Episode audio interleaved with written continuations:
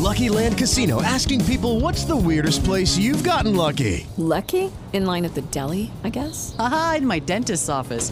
More than once, actually. Do I have to say? Yes, you do. In the car before my kids' PTA meeting. Really? Yes. Excuse me, what's the weirdest place you've gotten lucky? I never win and tell. Well, there you have it. You can get lucky anywhere playing at LuckyLandSlots.com. Play for free right now. Are you feeling lucky? No purchase necessary. Void where prohibited by law. 18 plus. Terms and conditions apply. See website for details.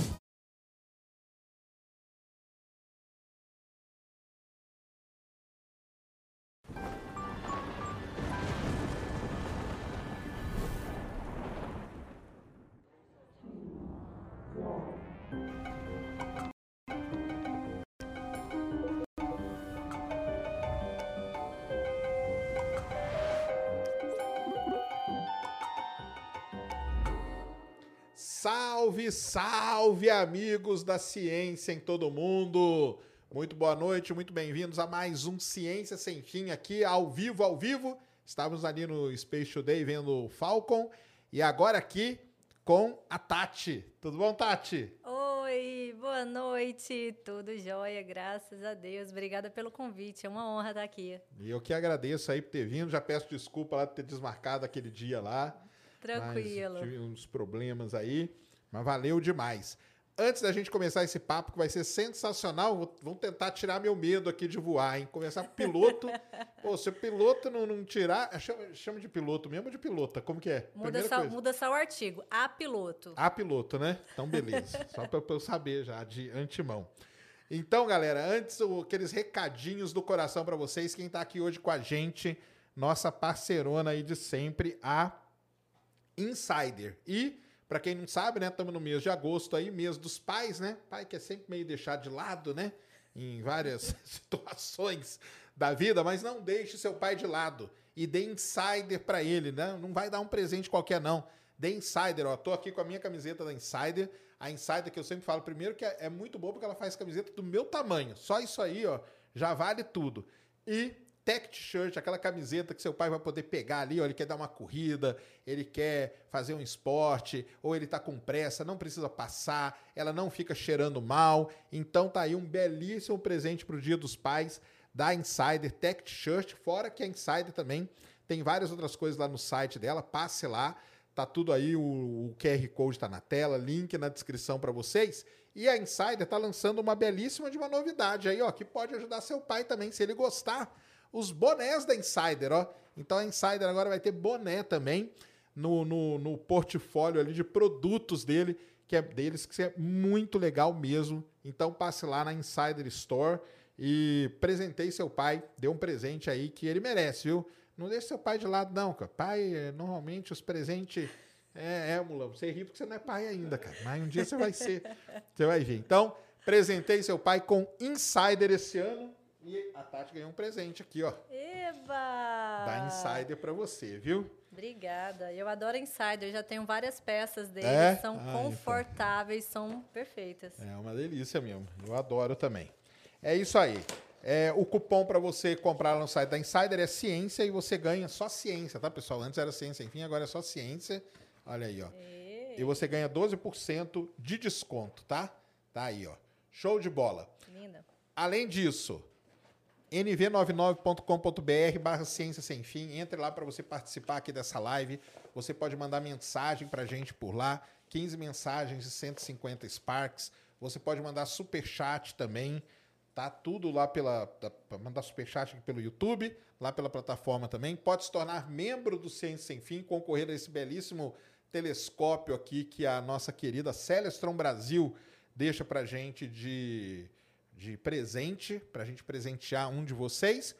Não se esqueça também, né, que para quem não sabe, o nosso programa aqui ele é transmitido pela Twitch.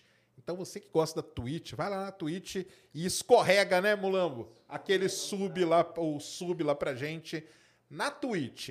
E eu não esqueci não, nós temos emblema. Então solta o emblema aí na tela, Mulambo. Olha aí, ó. Que maneiro. Olha aí. Para resgatar é Mamãe Piloto, é isso?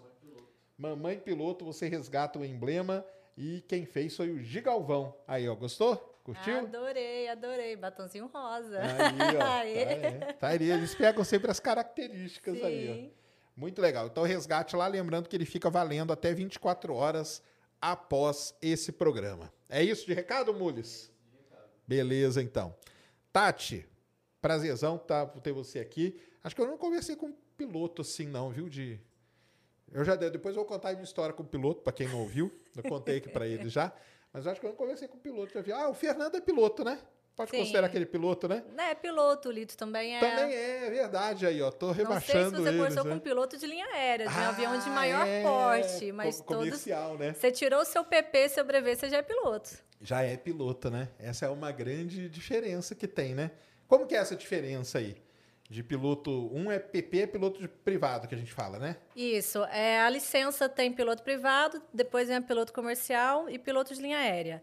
O piloto privado, você tira seu brevet no aeroclube nas 40 horas, só que você não pode trabalhar, é, trabalhar, receber voando, pilotando.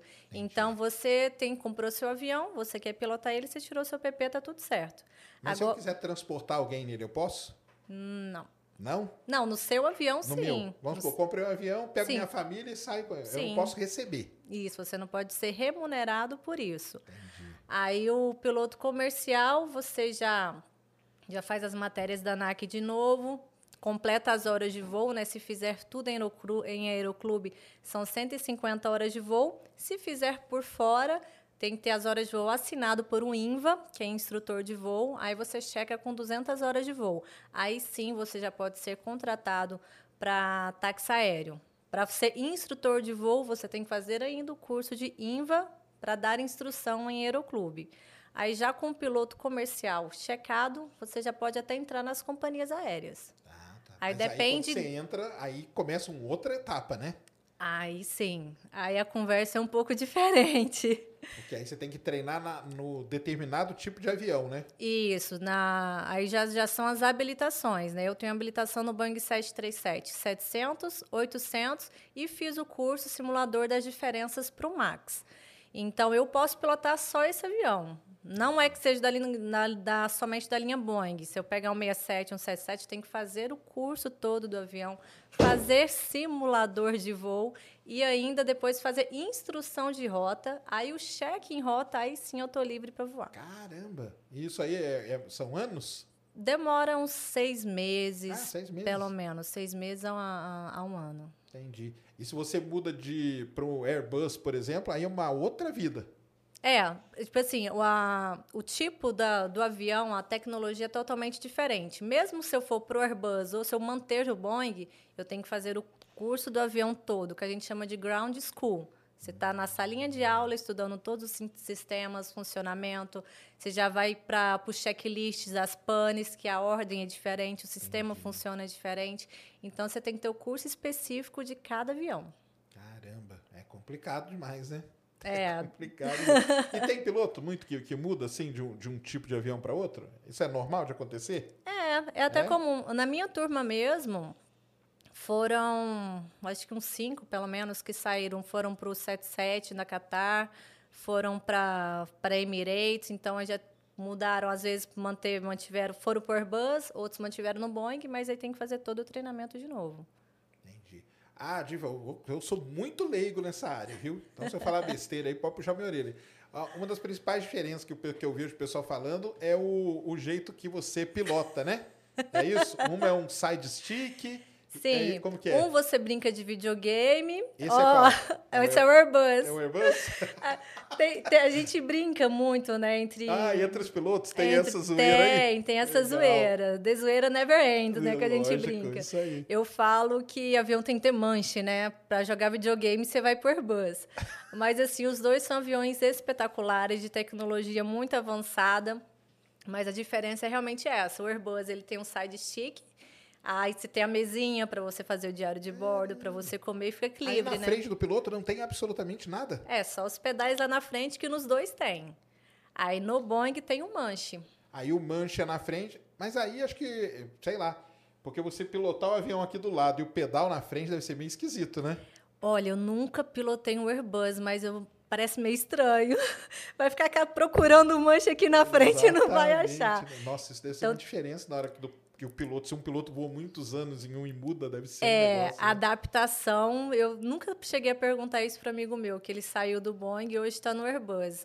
Mas ele fala, ah, Tati, é o seguinte, para trabalhar, ah, o Airbus é melhor, porque ele é tudo muito mais automatizado, né? A partida dele, eu não sei direito, mas pelo que, que ele me falou, você liga um switch e ele controla tudo sozinho. No Boeing, não. A gente tem que abrir bleed, fechar bleed, fazer tudo. Então, essa mudança, quando fica muito tempo em um, deve dar um trabalhozinho aí na instrução, eu acredito. Mas aí tudo isso é feito primeiro em simulador aqui em terra. Sim, você vai estudar todos os si- sistemas na salinha de aula. Aí você vai para o FTD, que seria a cabine do avião como se fosse um quadro, né? Com suítes, assim, que nem tem suíte, só tem os lugares dele para você ir se localizando onde está cada suíte, que Você hora que você liga. com É. ambientando. Isso, aí você vai, isso faz 5, 10 sessões nesse, aí você vai para o simulador de voo, faz mais 10 sessões, sessão, cada sessão dura cerca de 6 horas, com o briefing, a sessão e o debriefing. Então faz mais 10 sessões no simulador de voo, aí sim você vai fazer o treinamento. Aí você vai começar a voar com um comandante instrutor do seu lado, onde você vai estar ali pegando ainda. Depois você terminou sua instrução, o seu instrutor te liberou, você faz o cheque, que seria a prova, né? Aí sim você está livre para voar sozinho. Caramba, que é complicado demais mesmo. Tem que confiar no piloto mesmo, né, cara? Faz tudo isso, né? Ele Não. Fora que a gente faz todo esse treinamento não tão intensivo quanto é o inicial, mas todos os anos a gente vai para a salinha de aula, estuda todo o avião de novo. Inclusive, eu acabei de fazer os treinamentos do avião de novo, porque mês que vem eu vou ter simulador de voo. Então, todos os anos a gente estuda todo o avião, tem aulas presenciais, tem cursos online, vai para o simulador de voo, treina todas as panes possíveis e imagináveis lá no simulador de voo e faz o cheque. Todos os anos a nossa carteira é colocada em prova. Entendi. É como se fosse renovar a carteira de motorista todo ano. Todo ano. Só que fazendo não essa renovação que a gente faz aqui, né? Não, Lá é a não. renovação para valer mesmo. Lá Mas é é- preciso, né, também. Sim, Você está carregando quantas pessoas, né? Num- num- o 800 é 186. Caramba. Depende muito da configuração, mas o 800 é na Quase média 200 186 e o 700 144. Muita vida na na muitas mão do vidas, piloto, né? muitas histórias, É, então né? tem, que, tem que levar assim mesmo. E uma pergunta, você já deve ter respondido isso, falado isso várias vezes, mas qual que é o seu avião favorito? Todo mundo tem, né?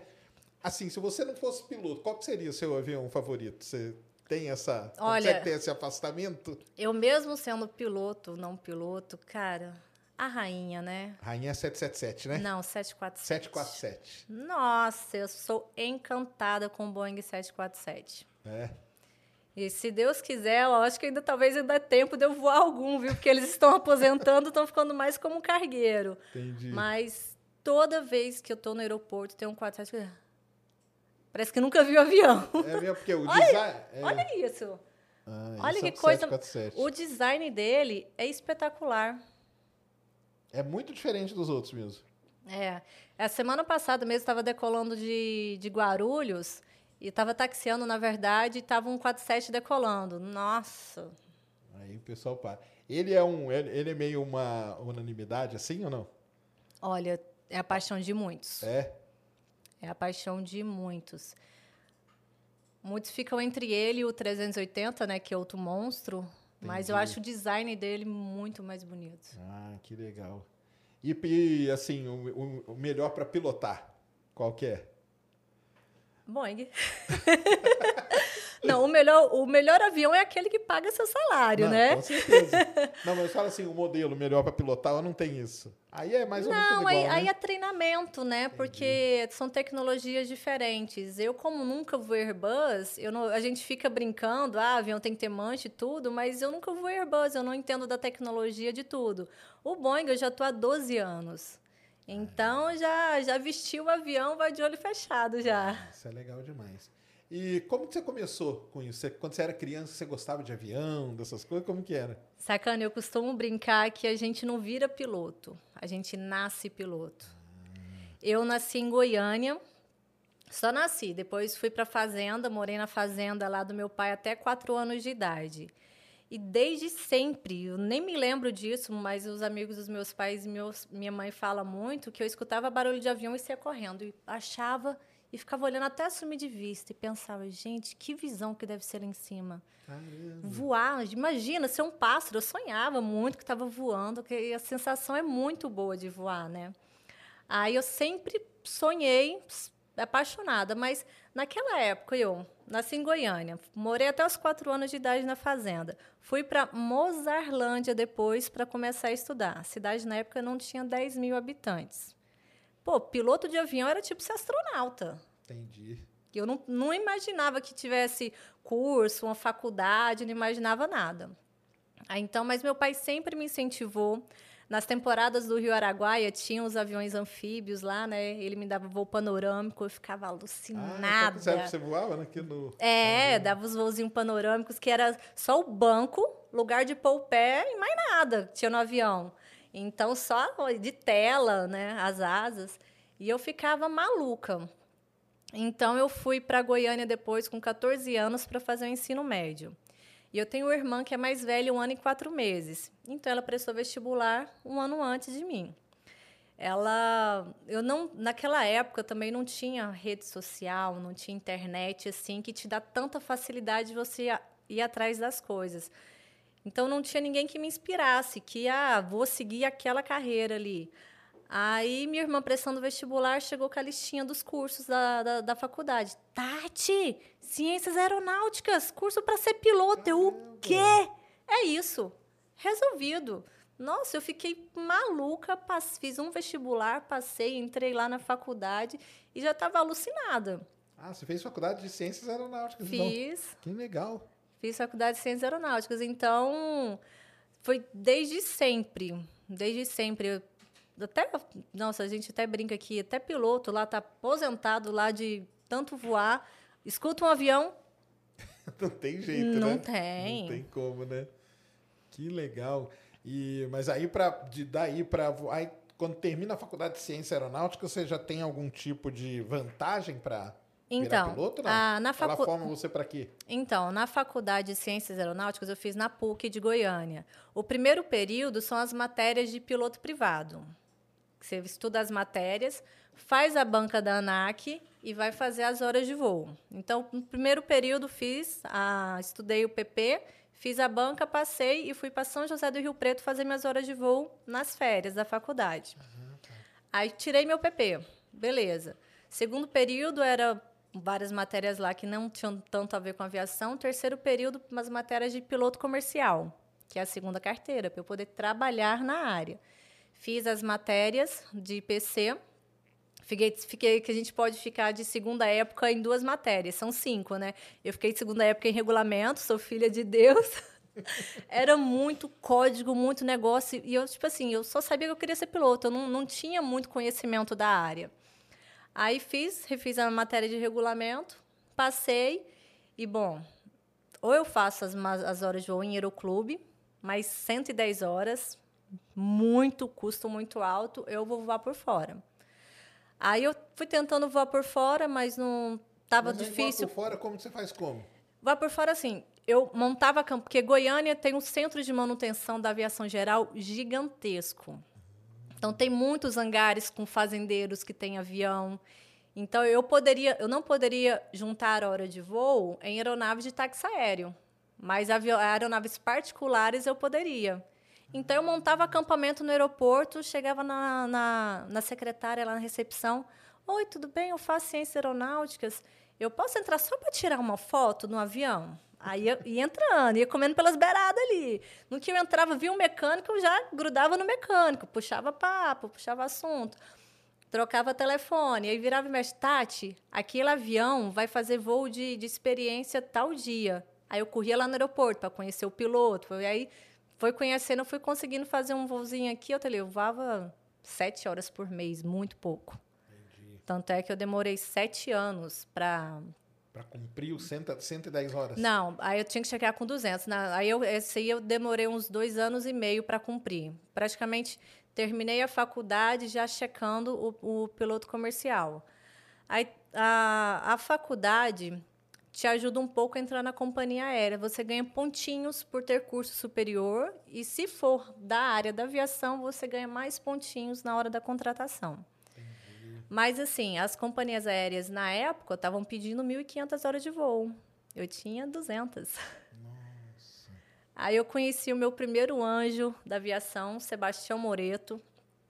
Ele contratava, contratava, contratou quatro mulheres para ficar de copiloto em três aviões para voar a campanha política do Tocantins.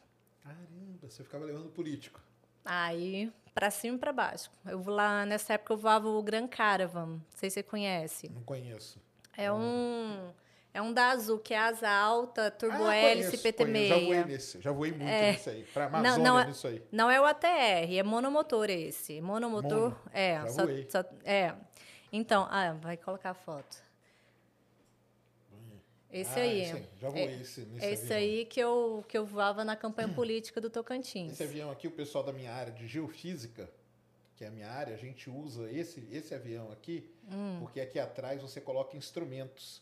E ele voa em cima da Amazônia, fazendo levantamento aerogeofísico, que chama. Que maneiro. É, esse, esse avião aí.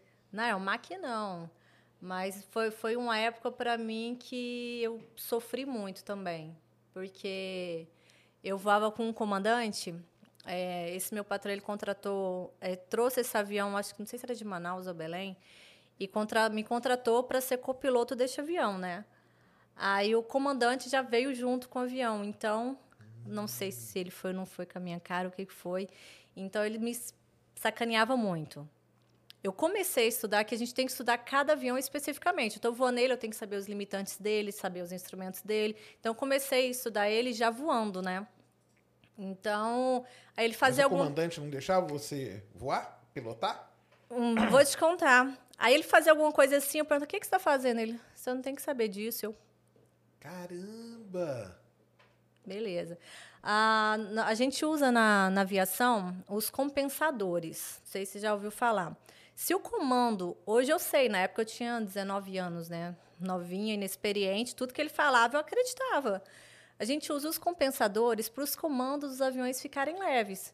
Só você, você tem que soltar o avião, ele ir sozinho para onde você quer. Se ele está com tendência de descer, você dá uma cabradinha para ele subir.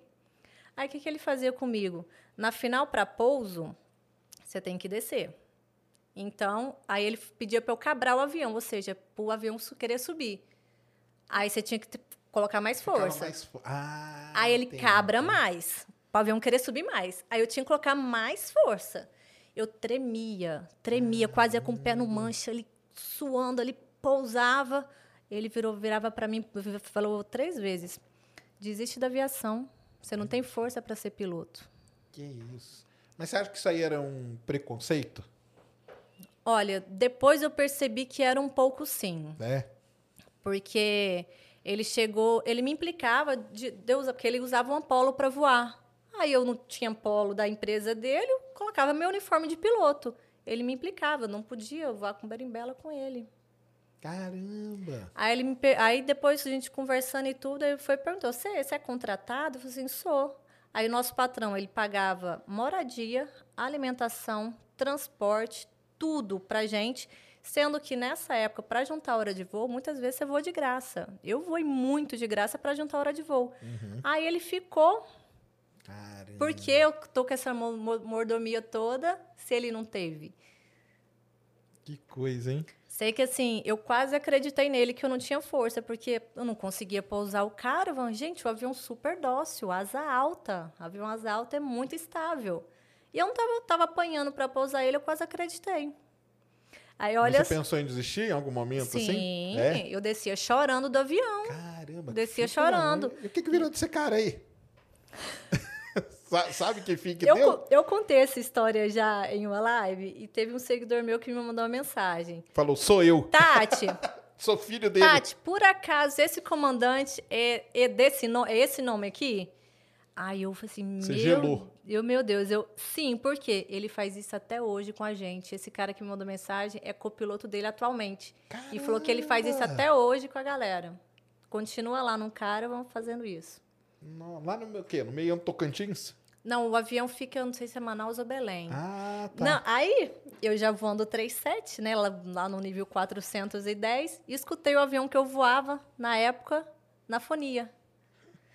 Comecei a ficar nervosa, o comandante, Tati, o que que foi? E o comandante, pergunta quem que tá nesse papatango aí. Aí ele perguntou e não era ele, não. Nossa. Cara, eu não podia perder a oportunidade. Olha, pro, Cé, pro Carvo eu não tenho força, não, mas eu tô aqui no 410 no Boeing, pra esse eu tenho. Caramba, meu. Então, assim, mas eu costumo falar muito que na vida é tudo aprendizado. Até as coisas ruins e difíceis que acontecem com a gente, tem Você que usar usa, né? como, como Claro. aprendizado. Com ele eu aprendi muita coisa, como não agir, como não ensinar, como não fazer, como não tratar as pessoas, como não acabar com os sonhos de uma pessoa. Filho da mãe, né? Pra que isso, né? Tem gente que é assim mesmo, né? É fogo, né? Existe, né? Existe. Em toda área existe mesmo. Que coisa. É. Ainda bem que você não desistiu, né? Ainda bem. Mas você voou com esse cara quanto tempo? De- Fiquei de- quatro meses. Caramba. Quatro meses com ele. E Foi- tinha mais colega seu com ele? Não, ah, ficavam duas, duas meninas, as amigas minhas, duas no Sêneca, que, voa, que voava mais, aí dividia as duas. Aí outra ficava no Navajo e eu ficava no Caravan. Só teve uma vez que, a, que eu fui pro Sêneca e, a do, e o copiloto do Sêneca foi pro Caravan. Só um, um voo só. Eu toda feliz, ai, não respiro. É, dá uma aliviada, né? Que é isso. É, Nossa, que coisa. sei voar já chateada é... Não, essa aí pra trabalhar, né? Você vai, pô, agora que eu encontrar aquele cara lá, vai começar tudo É. de novo e tal. E ele fazia isso sempre, esse negócio na hora de pousar, ele fazia sempre. Sempre. Cabra mais, cabra mais. Ô, comandante, mas eu não estou conseguindo manter a rampa de descida. Força, você tem que ter força. Ele queria que você desistisse, né? É, Ele eu, eu, descia chorando do avião, ele viu eu chorando. Falei assim, gente, o que, que eu vou fazer? Eu não tenho força para pilotar. Mas aí passou isso. Aí você ficou, foi lá, conseguiu Passou. as horas. Passou, é. Meu, meu candidato perdeu, né? Aí eu voltei para Goiás. Perdeu as eleições. Voltei para Goiás lá para continuar. Ali eu não tinha juntado todas as horas ainda. Aí eu cheguei a fazer uns voos com uma dupla sertaneja. Ah, é? Olha que legal. É. É legal. No final não foi muito, não. Ah, é? A dupla sertaneja, não, não vou falar o nome aqui para não expor os meninos, porque eu acredito que eles nem saibam disso. Mas eu voava para eles até o momento que o empresário chegou e falou assim: Tati, não vai dar mais para você, porque as namoradas dos meninos não estão gostando. Caramba, meu. É complicado, né? Sacane, eu ali trabalhando, juntando a hora de voo para ir para uma linha aérea. Camarim, gente, que mais tem é fã. Eu fui o problema. Doideira, né? Aí teve uma outra vez também. Esse negócio de dupla sertaneja, assim, é, eu- eu- na hora que você estava falando lá de Goiás e voar, eu ia até te perguntar mesmo, porque muitos têm avião e tudo, né? É uma, é uma, é uma porta de entrada para fazer essas horas mesmo. Deve ser, né? Sim, sim. Eu tenho um, um colega meu de faculdade que é piloto do Gustavo Lima. Olha que legal. É. É bem bacana. Tem, tem muitos sertanejos ali que tem avião. Aí o cara, ele é um piloto privado, no caso. Então, Embora- a- é, porque como assim- ele está ganhando, ele está recebendo por isso, ele não pode ser piloto privado. Ah, tá. Ele é comercial já. É, comercial ou piloto de linha aérea. Para você sair comandante em uma aeronave, você tem que ter o seu PLA, que é o piloto de linha Ah, aérea, tá. checado. Mas assim, o piloto, o, ele, por exemplo, seu amigo aí, é piloto comercial, ele pode até ter mais horas de voos do que precisa na linha aérea. Mas ele pode Sim. querer ficar só ali. Sim, na executiva. Entendi. São, são a aviação é uma aviação muito diferente executiva da, da linha aérea. Eu acho bacana e to- todo lado, né? Toda coisa na vida tem o seu lado positivo e negativo. Porque na executiva, muitas vezes, depende de uma empresa que você está trabalhando, né? O cantor que você está trabalhando, às vezes voa demais, voa de menos, você não consegue planejar. Você está ali no seu aniversário e te liga, olha, quero decolar daqui duas horas. Entendi. você Então, tem que largar tudo aí, né? tem que ir. Eu não, eu já tenho a minha Você escala, escala? do mês. Ah, isso, isso esse negócio aí já deu uma treta gigante com o Lito, né? Que ele foi explicar a diferença, né? Ah, Do piloto de linha. É, por- é porque assim. Lá no Vilela, ele foi explicar isso aí deu horror. Mas engraçado, porque eu entendi o jeito que ele explicou. Não, sabia? então, é porque assim, ele foi usar palavras que para as pessoas entenderem, né? Sim, sim. Para as pessoas entenderem, porque a, a linha aérea, ela tem toda uma equipe por trás que cuida de várias coisas. São muitos aviões. Tem toda uma equipe, uma área, cada um específica por, um, por uma coisa para fazer. Já na, na executivo, são poucos, praticamente só os pilotos que cuidam Que de cuidam tudo. de quase tudo, né? Então de tá- praticamente tudo. acaba até sendo uma coisa que sobrecarrega, né? O piloto, né? Sim, sim, é porque é muita coisa nova. Da, coisas que um piloto da executiva tem que fazer que eu não faço. Vou, vou pousar em uma cidade, manutenção recebe o avião, fechou, vou pro hotel. Certo. Lá na, na executiva, não, né? Você tem que cuidar de tudo. Vai E ter aí que escolher onde vai deixar o avião, Vai ter que ver se vai voar amanhã, não vai e se tal. não vai, já vai abastecer, escala, né? ele que vai cuidar da limpeza, vai cuidar da comissaria, às vezes normalmente os pilotos mesmo que cuidam da comissaria dos Caramba. passageiros. É muita coisa. É muita coisa mesmo. Tem muito amigo na, na executiva? Tenho. Tem? Tenho da faculdade, muitos ficaram Ah, na, na na executiva? executiva, é. Voando lá pro sertanejo lá de Goiás, ó. É. Pô, é uma baita de um mercado, né? Muito. Goiânia tem bastante. É um baita de um mercado mesmo. Que, que doideira. Nossa, meu. Então você tá. Você enfrentou, tipo, um preconceito lá com o cara e depois foi enfrentar um outro preconceito ali voando pro sertanejo. Sim. Caramba. Mas Ah. eles nunca falaram nada com você, nem nada. Isso aí foi uma coisa do Nunca, empresário. eles sempre me trataram super bem. Sempre me trataram. Aí o empresário que chegou e falou. Não Hum. sei se foi, acredito que não tenha sido eles, porque a minha convivência com eles eram super tranquilas. E você conhecia as namoradas, as mulheres deles, tudo? Você. Eu já tinha visto, mas não ba- ba- bater papo, não. Entendi. Que coisa, né? É complicada a vida mesmo, né? Não é fácil, não, né? É, é, por isso eu tenho até conhecidas mulheres que voam na executiva. Aí daí tem executiva de pequeno porte, de médio, grande porte, né? E dependendo da empresa, elas falam que é de boa. Mas se for executiva de menor porte, muito particular assim, para mulher já é mais complicado. Entendi. Então a mulher tem, tem uma, uma barreira a mais mesmo aí no, no caso de ser piloto, né? É, eu acredito que a melhor opção para mulher seria a linha aérea. Na linha aérea não, não tem nenhum tipo de, Não. de preconceito, de nada. Linha aérea, você é um, um profissional como os outros. Entendi. Você faz o simulador igual, não- você não é tratado nem melhor nem pior, é tudo igual. Tudo igual. Depende de você, do seu treinamento, como você vai é se o certo, né? desenvolver. É. o certo ser tratado assim mesmo, né?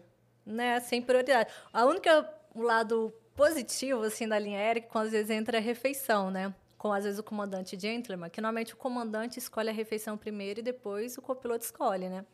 Aí o comandante, por favor, mulheres primeiro. Eu, ah, obrigada. Aí tem o lado positivo. Aí tem, tem, tá certo, é isso mesmo. Ainda bem, né? É. Tá certíssimo. E aí, saí, saiu lá do sertanejo. Te mandaram embora. Mandaram embora. Aí ainda tentei voar mais um pouco ali na dos hangares, né, da, de Goiânia. Lembro um dia que eu cheguei para um comandante, me apresentei, expliquei a situação e tudo e tal. Ele ficou me olhando assim. Quase falou: "O que que eu tenho com isso?" Cara, que lá foi pior que uma porrada. Caramba. Ele me olhou tipo assim, e daí com os seus problemas? Aí eu cheguei a desistir da aviação por duas vezes. Sério? Quando- é, assim, fiquei um tempinho fora. Falei assim, gente, não dá para mim. Não consigo voar. Não tenho força para voar. Uma das vezes foi vai quando ali, voltei da campanha vai política. ali é outra coisa, Aí né? voltava, eu falei, gente, o que, que eu vou fazer da vida? Não, quero ser piloto, vou de novo.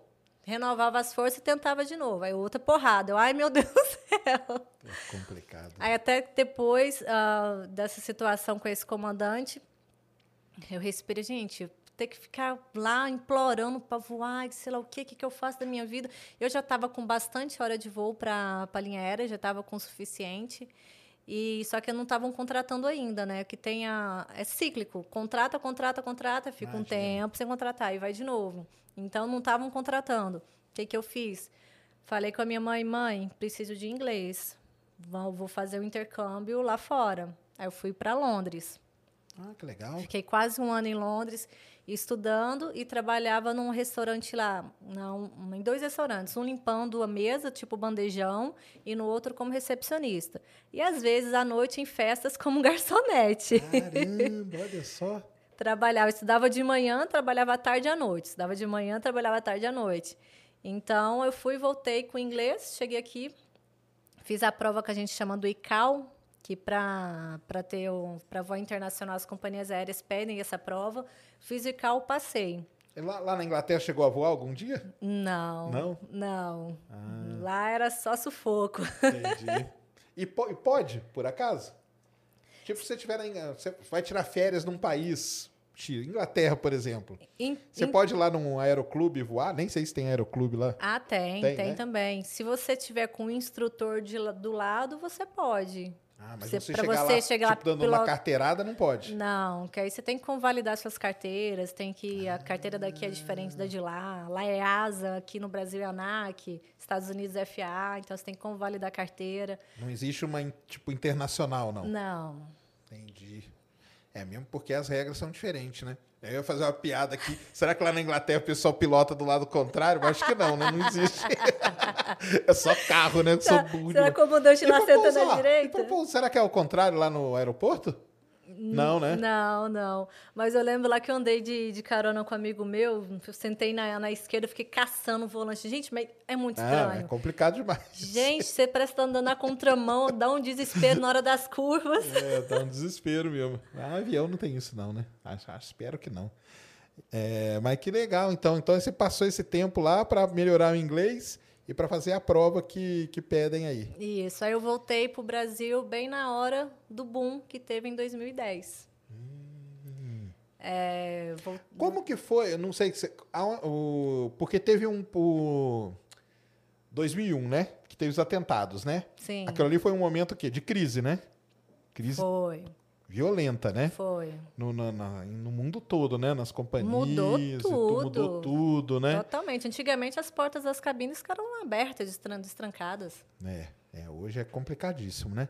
Mas eu falo assim, nessa época do, do, do 11 de setembro, você estava fazendo o quê? Você já tava Ensino voando? médio. Ah, ensino médio ainda. Sou bebê. Ah, então tá tranquilo.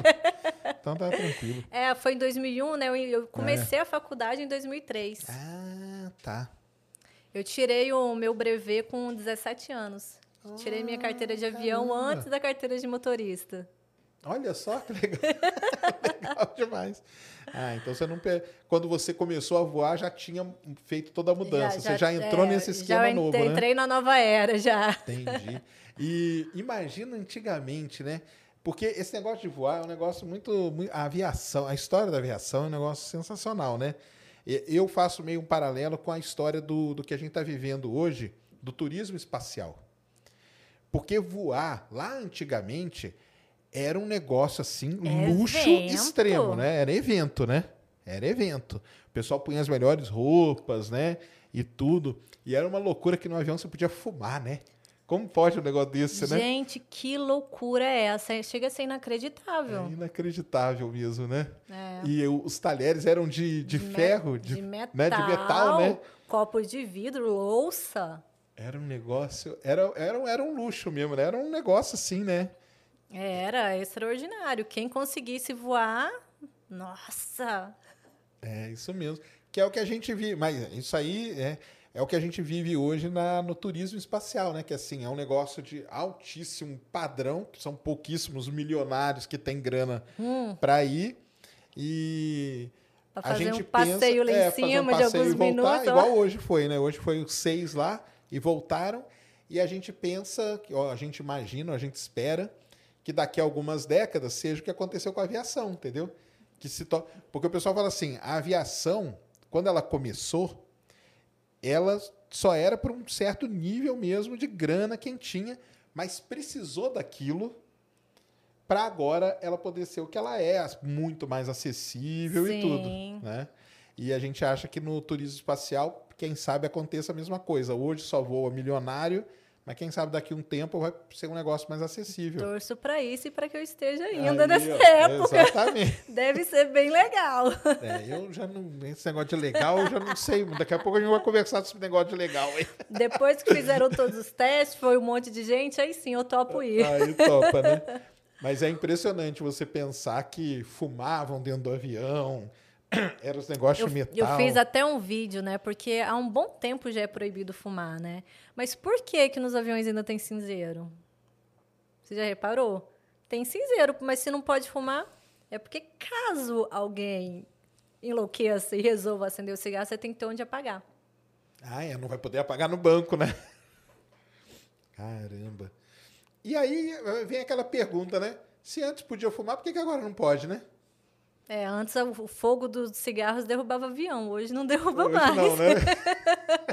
Tinha muito acidente com isso, né? Tinha. Chegou a ter acidente gravíssimo por causa que foi Teve, constatado que era por que cigarro? Foi bituca de cigarro. É mesmo? Não lembro qual, mas teve. Jogou bituca de cigarro na, na, na lixeira do banheiro. Nossa, e aí pegou fogo em tudo. É o fogo é uma das piores situações. Ah, é. Imagino mesmo.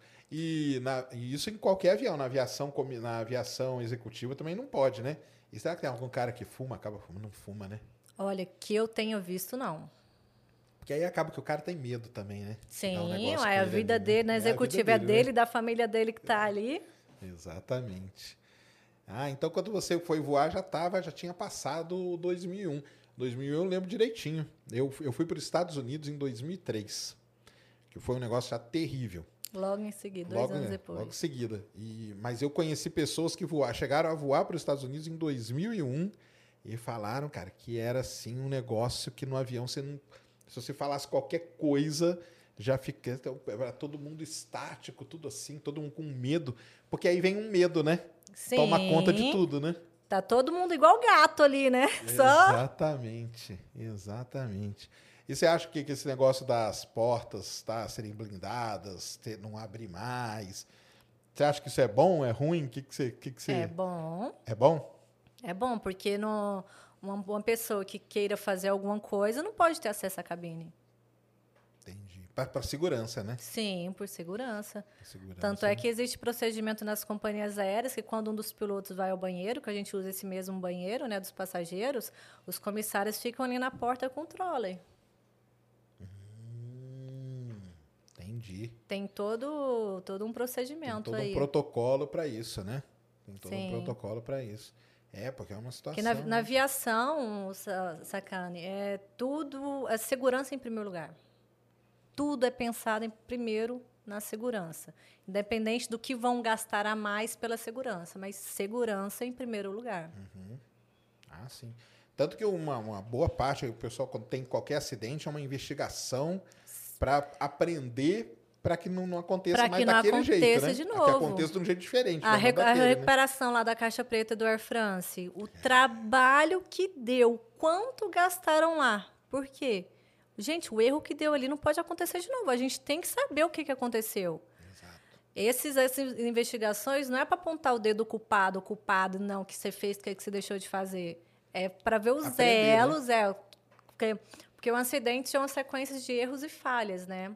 Seria a teoria do James Reason, do queijo suíço.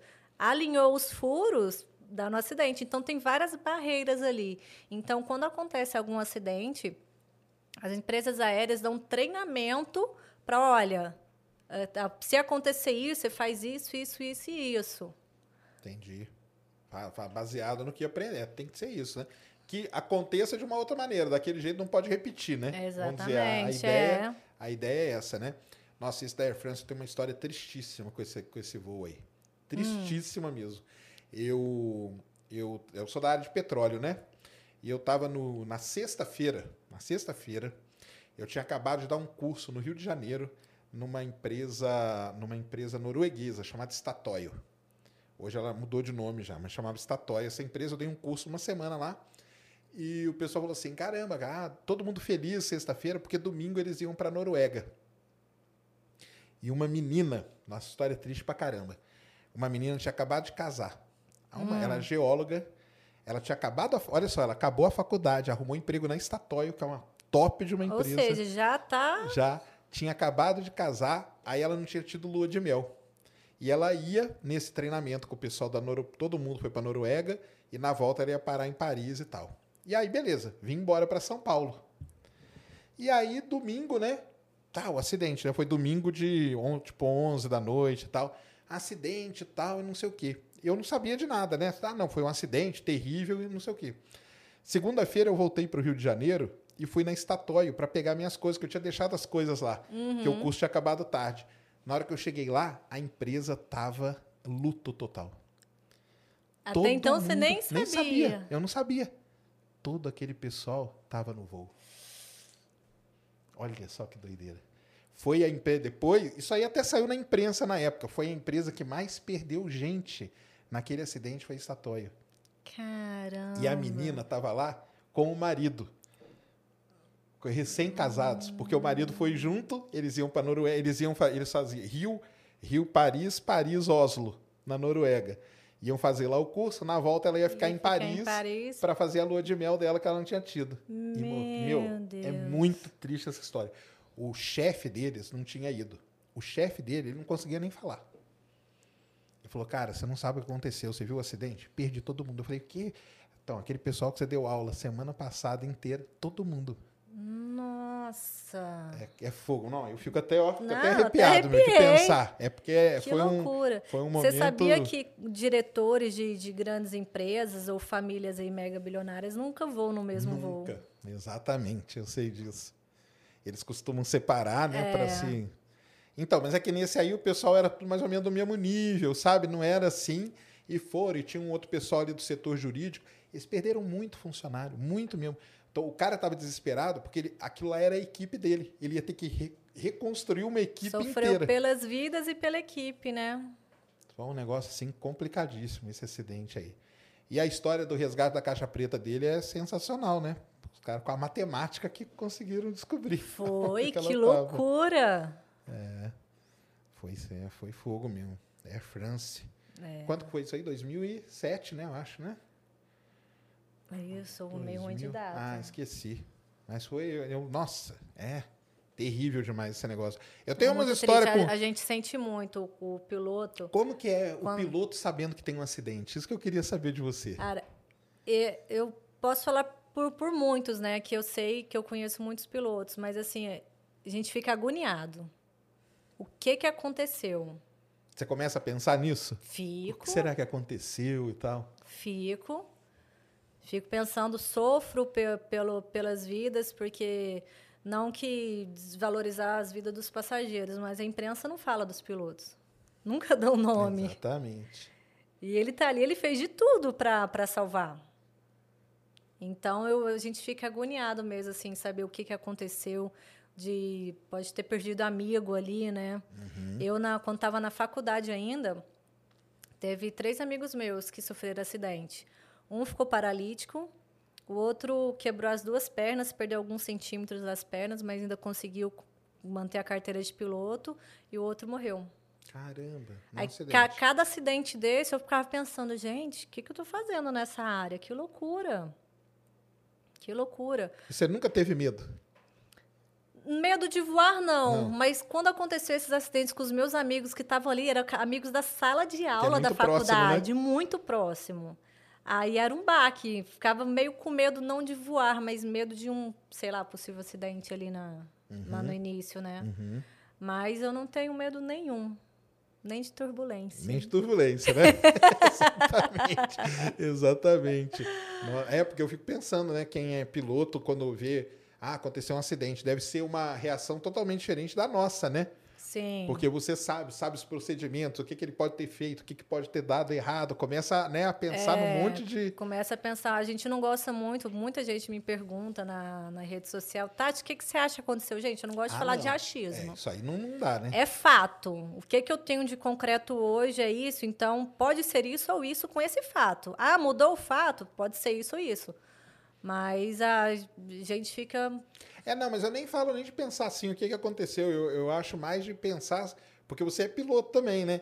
Então você pensar, se pondo na, na posição do. É, do- porque do- se, do se, o avião piloto ali, teve, né? se o avião teve alguma pane, a gente, com todo o problema, às vezes acidente assim, a gente vai para a salinha de aula, estudar e falar assim, gente, ó, o que, que aconteceu, faltou isso, faltou isso, é, vai coordenando tudo. Agora, você sentada numa salinha de aula, no ar-condicionado, É é, mole coisas, você julgar. Ah, por que, que não percebeu isso? É mole. Você tá ali na situação real, igual do, do Rio Hudson. Ah, esse aí é um famoso, né? É famoso. Você tá ali no real, é outra história. Você tá lá no simulador de voo já sabendo o que, que vai acontecer? Tanto que é isso que ele, que ele mata a história, né? Mata a história aí. Aí, né? Exatamente. Quantas vezes vocês tentaram? Quantas é? Eu Quanto tive tempo de reação vocês começaram pra pra fazer? Porque realmente aquilo ali que os caras fazem é meio uma sacanagem, né? Eles já Ah. sabiam o procedimento que eles tinham que fazer, então eles já vão preparados pra Bateu, já foi direto. É. Você- Aí, sim, aí você consegue pousar mesmo, aí não tem Ah. jeito, né? Que Fora coisa. ainda que ainda tentaram 13 vezes, É, 12 um vezes. negócio assim, negócio né? assim. É. Você você gosta dos filmes de, que, que falam de aviação? Curte? Olha, depende muito. É. Porque esse do Hudson eu adorei. Isso, isso é legal, né? É Porque a história legal. é real e Porque tudo. é né? real e é um vídeo mais técnico. Mas, por exemplo, se começar a viajar e falar coisa errada, eu já. Não, tira daí. A gente tá, tava assistindo um seriado que um avião ia dando uma volta ao mundo para fugir do sol. Eu sei sol qual seriado é esse aí. Eu, eu sei, tô ligado. Então, aí o bendito do piloto do seriado falou: não, a gente tem que descer para uma altitude mais baixa para economizar combustível. Oi? Tem que, ser, tem que subir mais baixo, gasta mais. Aí eu, não, não, já vamos escolher outro seriado aí, não dá mais não. Já vai, aí vai acontecendo as coisas assim, muito sem lógica. Aí eu, não, E tem muito filme, né, de, de que trata de aviação. tem. Tem, né? Então, mas como que é? No, no, no. Ah. Qual- indica um aí pra galera. Que Nossa. tirando o, o Tirando Hudson, o Hudson é legal, Hudson, né? Hudson. Como que chama aquele do. Gente. Tá, apertem os cintos. O piloto sumiu. Esse aí é legal. Ah, ah, da aviação, melhor. Não é aviação comercial, mas Ah. Top Gun, você já viu o novo? Nossa, Top Gun é sensacional. Ah, até arrepio, deu vontade de vacaça. Top Gun é sensacional. Eu, no início lá mesmo, eu queria ir pra, pra aviação militar. Ah, você queria? Queria pilotar caça. Olha. Ah, porque ali tem Anápolis, né? Anápolis, Anápolis base ali do lado, né? É, base aérea de Anápolis. Só que a minha decisão para ir pela para para comercial foi algum, alguns motivos. O ano que eu entrei na faculdade foi o ano que abriu na Academia da Força Aérea para mulher na para ser piloto na militar.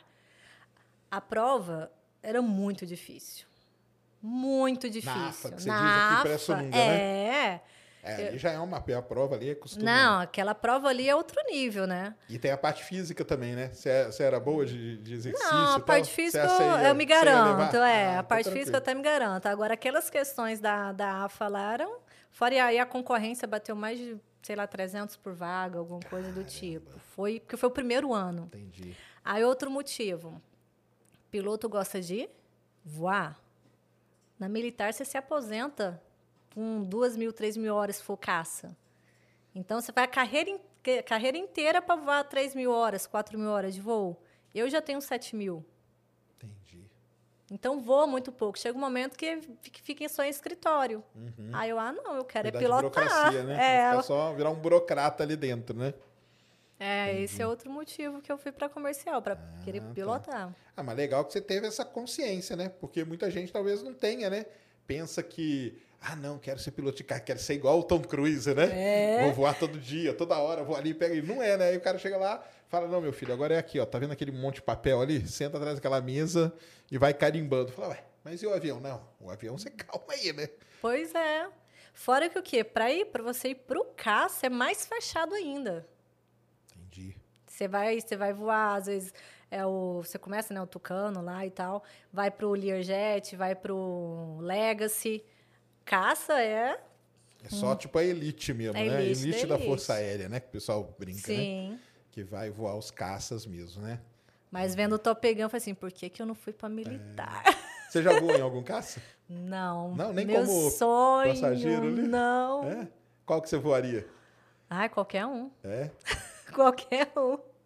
Não conheço muito de aviões militares, não, mas, cara, Lá na Rússia, você sabe que você pode voar o MiG-29, né? Você paga lá uma grana.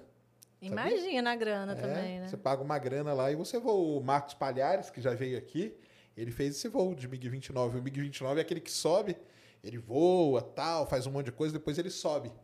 Pra você ver a curvatura da Terra. E aí depois ele volta. Ele desmaiou no voo e tudo. Eu tenho história engraçada de quase desmaiar. Não É. foi num caça, mas eu fui, a gente chama de saco, né? Quando você vai de passageiro. Não estava pilotando com a esquadrilha Céu. lá no Rio de Janeiro, apresentação de acrobacia. Treinamento, né? Estavam treinando para fazer acrobacia aérea. Deu um teto preto. Bateu, acho que foi 4.1, 4.3 G Ah. em dois loops seguidos. Eu, eles já tinham meio que me explicado, né? Um amigo meu, você trava a respiração na hora do G positivo, depois você relaxa e respira. Mas no segundo loop, eu não sei se não travei tinha mais ar, direito, né? não tinha mais ar. Aí eu- as vistas começou a escurecer, fechar, eu fiquei piscando o olho, falei, o que que tá acontecendo? Aí que eu fui me tocar. Entendi. Não apaguei, mas deu teto preto. Entendi. Mas é espetacular. Você já foi? Não, você tá doido aqui. Eu, eu, eu cu- cu- custo pra entrar dentro do avião aqui, porque tem que, tem que viajar. É, Você tem que ver, nossa, parece montanha russa. O G positivo você trava, aí tá de cabeça para baixo. Uou! Ah, é muito bom. Pra quem gosta, eu imagino, deve ser uma delícia. Ah, é muito bom. mesmo. E o mais engraçado é que tá lá voando em ala, né? Tava, a gente tava em quatro. Eu tava um 01 ali na frente e conseguia ver os dois alas do lado, né? Quando eu olhava pro lado, de cabeça para baixo, os pilotos da, da esquadrilha rindo. Nossa Eu não, mas rir também já é demais, gente. É. Ele lá, olhando que? Esse piloto olhando pra asa do. pra voar de ala, né? Só, Ah, só tá, ele fica olhando a asa do outro, Quem tá pra- no ala só Aham. olha a asa. Aí tá lá só olhando nada E dando risada. rindo. Eu, caraca, vocês de cabeça pra baixo rindo. Eu rindo porque eu tô desconcentrada e tudo, mas ele concentrado na manobra, né? E o avião era qual? Era o. Como que chama? Não, é aquele. Com o Robson, o RV7. RV7 e RV8. Tinha esses dois. Que legal. E aí deu, então, o Palhares, ele conta que ele desmaiou, só que ele não lembra. que ele desmaiou, porque ele, ele falou assim, você desmaia e logo depois você volta, entendeu? Mas você não percebe que desmaiou? Você não percebe. Só, aí quando pousou lá, ele falou, ah, cara, eu fui bem e tal. Aí o piloto lá, o russo lá, falou pra ele, não, você foi bem sim, cara. Você só desmaiou é, tanto tempo, mas foi tudo bem. ele falou que não lembrava, não lembra. Que você apaga e depois você volta. É como se tivesse, tipo, algum tempo da sua vida foi apagado, Igual né? os lutadores, né, do, do UFC, às É, vezes que apaga, apaga. aí. Aí, eu ganhei, ganhei, Ganhei, ganhei. Isso, isso aí mesmo, ele falou que é desse jeito. Que loucura. Então você você fez essa aventura aí. Fiz. Nossa, eu tava ansiosa demais, demais pra ir. Tava ansiosa demais. O tempo tava bom, não tava muito calor, né? Aí, nossa, foi lindo. Tá, tá- coloquei no canal, gente. Corre lá no canal, Mamãe Piloto lá, que tá lá a minha acrobacia. Aí, vamos lá ver. E aparece apagando ou não? Eu tava de óculos escuros, mas apare... acho que Ah. eu coloquei, eu falando pro lado, comandante, minhas vistas escureceu. Então, Ele, mas você tá bem? Eu, não, eu tô bem. Então vambora. Que loucura, que doideira. É, mas aí caça assim, você ainda não, não caça, caça Pô, não. esse é outro nível, né? E eu tava com como o 01 é o Salvatore, o comandante Salvatore. Ele pilotava caça. Ele falou que já pegou, não sei se foi 8G positivo. Só que piloto de casa tem um macacão Sim, e que tudo. vai pressionando, é, né? Que, que ajuda. Mas é muita coisa, gente. Dependendo do eu então, imagina 8G, hein, Mulano? Hã? Oito vezes o meu peso, tá? Aí eu morria, cara. Aí desmaiava. Com dois, eu acho que eu já desmaio. Não, mas é, é doideira mesmo esse negócio de ir ver, né, os filmes. Quem, eu acho que o Lito voa de caça agora. Voou. Lá em Oshkosh, né? Voou. Vou ter que ir para Oshkosh no É, eu acho próximo que ele voa ano. de caça aí, tem um vídeo dele. Eu tava vendo alguma Voa. coisa, eu não cheguei a ver, não. Mas acho que ele voa de caça lá em Oshkosh, né? Nossa senhora, deve Você já ser foi nessa demais. feira aí? De Oshkosh, não. Eu, quando morei em Londres, eu fui uma lá na, de Biggin Hill, perto Hum. de Londres. E é legal essas feiras. Nossa, é são muito boas. Agora vai ter a executiva aqui em São Paulo, a Labasse, né? Mas, Ah. não chega, é, mas não chega nem perto dessas feiras, não. Eu lembro que nessa feira de Biggin Hill, teve, eu tava lá distraída, passou um helicóptero e tal. Aí eu só olhei ele assim, aí eu fui fazendo sei o quê, bum, uma bomba. Eu, caramba, será que o helicóptero caiu? Não, ele tava mostrando treinamento de soltar bomba. Ele só tava lá do outro lado. Entendi. Eu, meu Deus, achando que ele tinha caído. E, e helicóptero fazendo tunô. Gente, looping, nossa, muito lindo. E helicóptero já voou? Já voou, né? Olha, pra falar a verdade, para não falar que eu nunca voei, quando eu estava na campanha política do Tocantins, que você voar executiva e campanha política, você vive fazendo DLA. DLA é quando você faz o plano de. Você tem que fazer o plano de voo você vai decolar a tal hora. Se atrasar, atrasar até um certo tempo lá que permite, você tem que fazer a renovação do plano de voo. Entendi. Eu estava lá fazendo a renovação do plano, aí encontrei com um amigo meu de faculdade que tinha acabado de pousar lá de helicóptero. Aí ele decolou comigo, só fez um quadrado perfeito e pousou. Foi o máximo que eu voei. Entendi. Mas é, eu, eu acho que a sensação do helicóptero maneiro, mas você vê o, a velocidade diminuindo ali, não- o piloto de, de avião deve dar uma gastura. É. Que a gente, o avião precisa de velocidade, né? O Sim. helicóptero não. Imagina você ver ele drenando velocidade, mas é que é o... Vamos voar. Mas aí tem a. é, é o pessoal chama de quê? De asa rotativa, né? Asa rotativa, Asa. é. E tem uma, uma treta, tem- né? Tem a treta dos Tem pilotos de treta helicóptero, de né? helicóptero para avião, de Boeing para Airbus. Tem tudo, Todo né? arruma treta com Ah, tudo. tem, treta. É a treta que move o mundo. É a treta que move o mundo. Tem que ter mesmo. Tem que ter isso mesmo. E aí vamos, vamos falar de, de umas coisas aqui muito legais. Que é o seguinte. Por que, que o piloto não vai informando pra gente que tá ali atrás tudo que tá acontecendo? Pô, seria tão mais legal, né? Eu, eu, eu, por exemplo, tenho medo, ia me muito mais tranquilo. O piloto, ó, pessoal, tá tranquilo aqui. Porque, primeira coisa, né? O piloto fala no comecinho. Aliás, tem uns que nem falam mais, né? O piloto fala no começo lá, é, né? isso vai muito do, do comandante mesmo. É, do a de- A comandante? decisão é dele. É o- Ô, É. Aí tinha que padronizar. Fala, ó, o tempo tá bom, nós vamos pegar uma turbulência de nível tal. De, eu acho que já devia ter um nível de turbulência, sabia? Mas existe, para aviação fala. não, eu imagino é, que tenha, mas pra gente a gente não sabe, né? Então devia ter um nível de turbulência, assim, pra gente já ficar acompanhando. E por que que o piloto... Eu sei a resposta, mas por que que o piloto não fica falando tudo que tá acontecendo pra gente? Fica narrando igual o Galvão, Galvão Bueno narrando voo. Exatamente, exatamente. É um dos motivos é que a gente tem que pilotar o avião. É igual o cozinheiro lá no, no, no- no restaurante, ele não fica falando pra você, ó, pessoal, agora eu vou colocar o sal, hein? Ele não fica, né? Ele tá lá cozinhando, eu sei disso. sim, sim. Mas isso é uma coisa que muita gente fala, né? Sim, eu recebo muitos comentários. Ah, por que, que na turbulência vocês não, não falam pra gente que tá tranquilo e tudo? Aí tem alguns motivos. Na turbulência, da- dependendo do envelope que a gente está e do nível da turbulência, a gente tem que tomar algumas atitudes. Que a gente faz o quê? Gente, turbulência não é perigoso, não derruba avião. Essas atitudes nossas são somente para é melhorar o conforto dos passageiros. Então a gente reduz a velocidade ou muda de nível. É o que a gente pode fazer. Isso, turbulência de céu claro. Se for turbulência por meteorologia, a gente faz o desvio, aumenta o desvio, diminui o desvio, alguma coisa do tipo.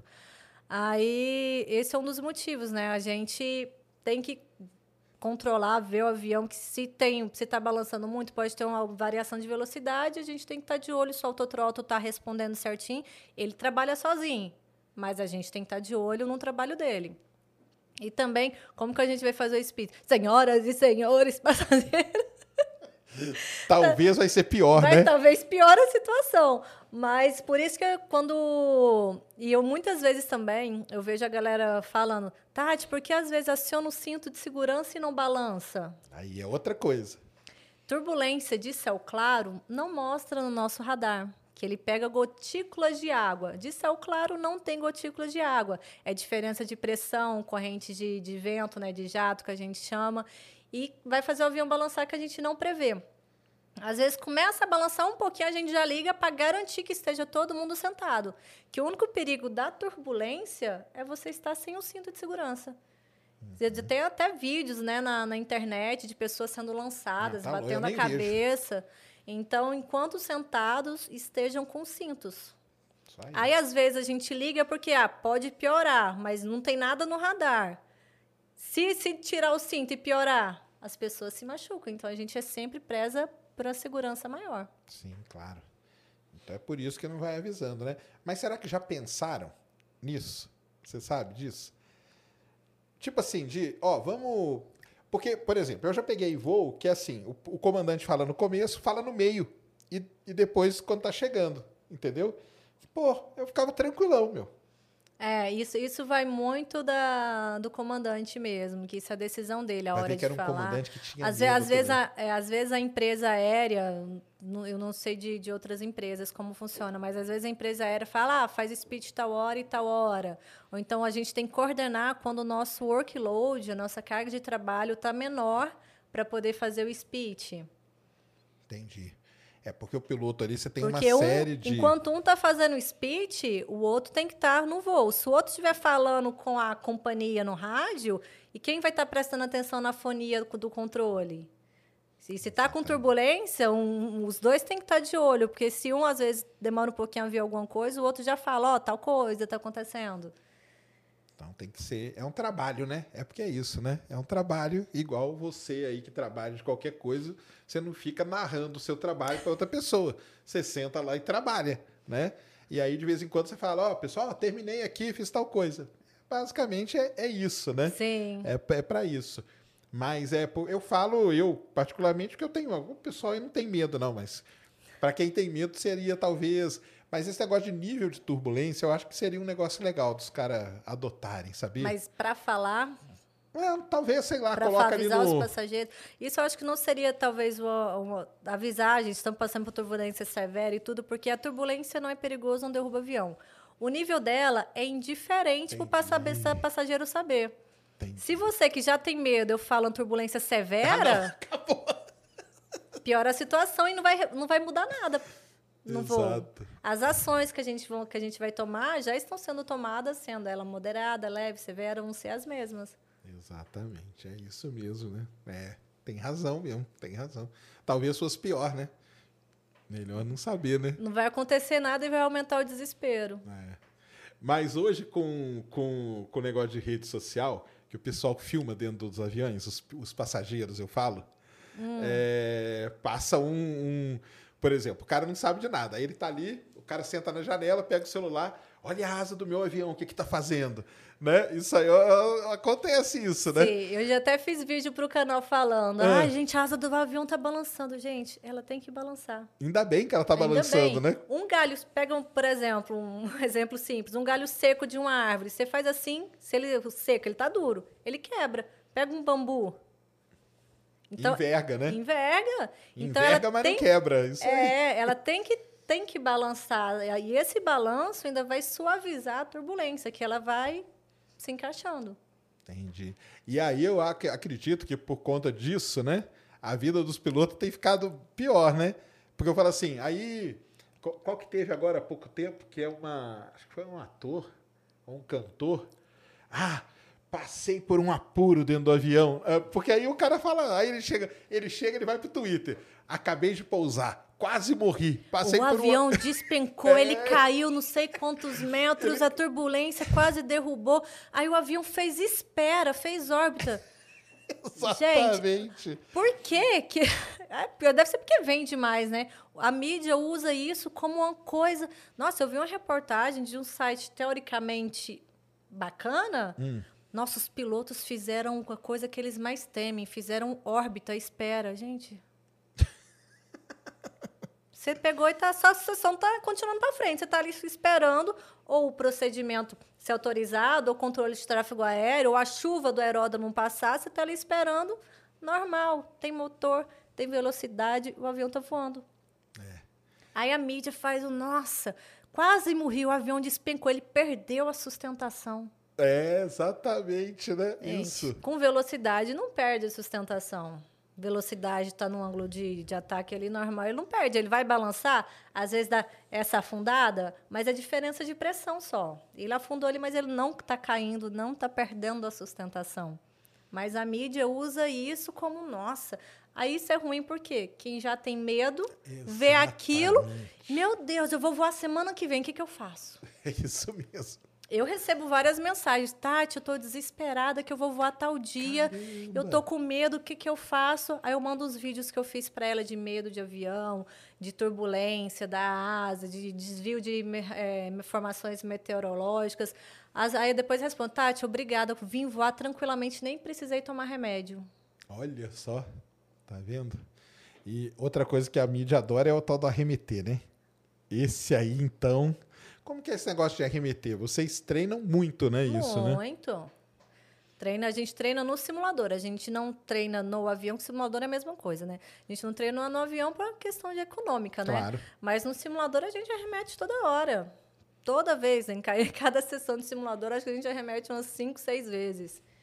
E a gente tem o briefing de arremetida. Ah, em caso de arremetida, vou fazer isso, isso, da toga, potência, flaps 15, posterior gear up, vai fazer tal coisa. Então, a gente já tem isso em mente no automático. Automático, É é automático.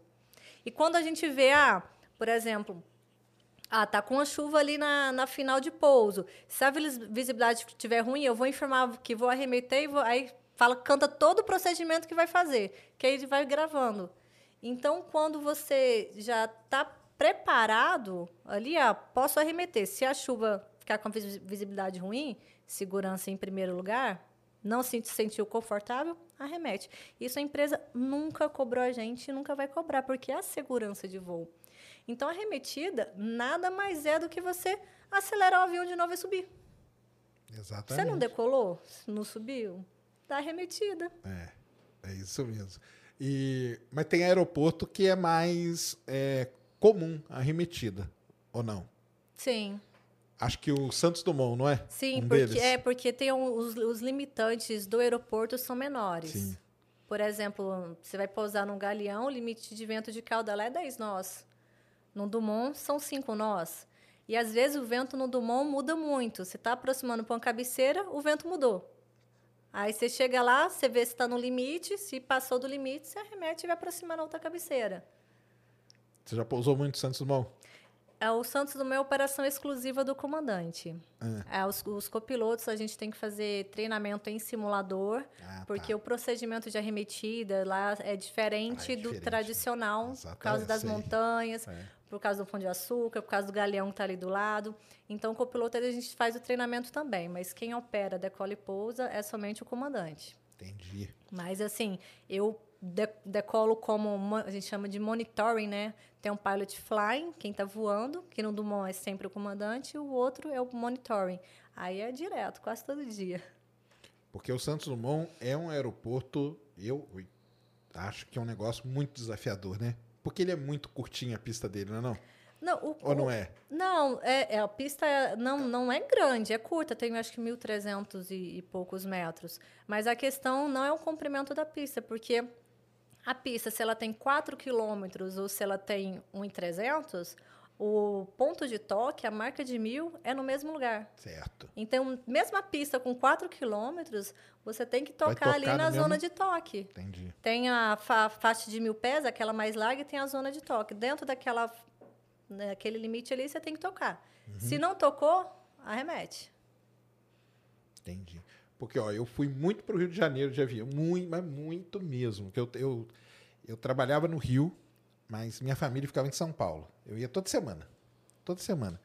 Vou te falar, viu? E com medo ainda. Com medo, morrendo de medo. Mas morrendo. isso é bom, você não deixava de voar Ah, não, pelo não medo. tinha como, né? Porque eu, eu fui muito de ônibus também, então eu sabia os perrengues que eu já passei dentro do ônibus, entendeu?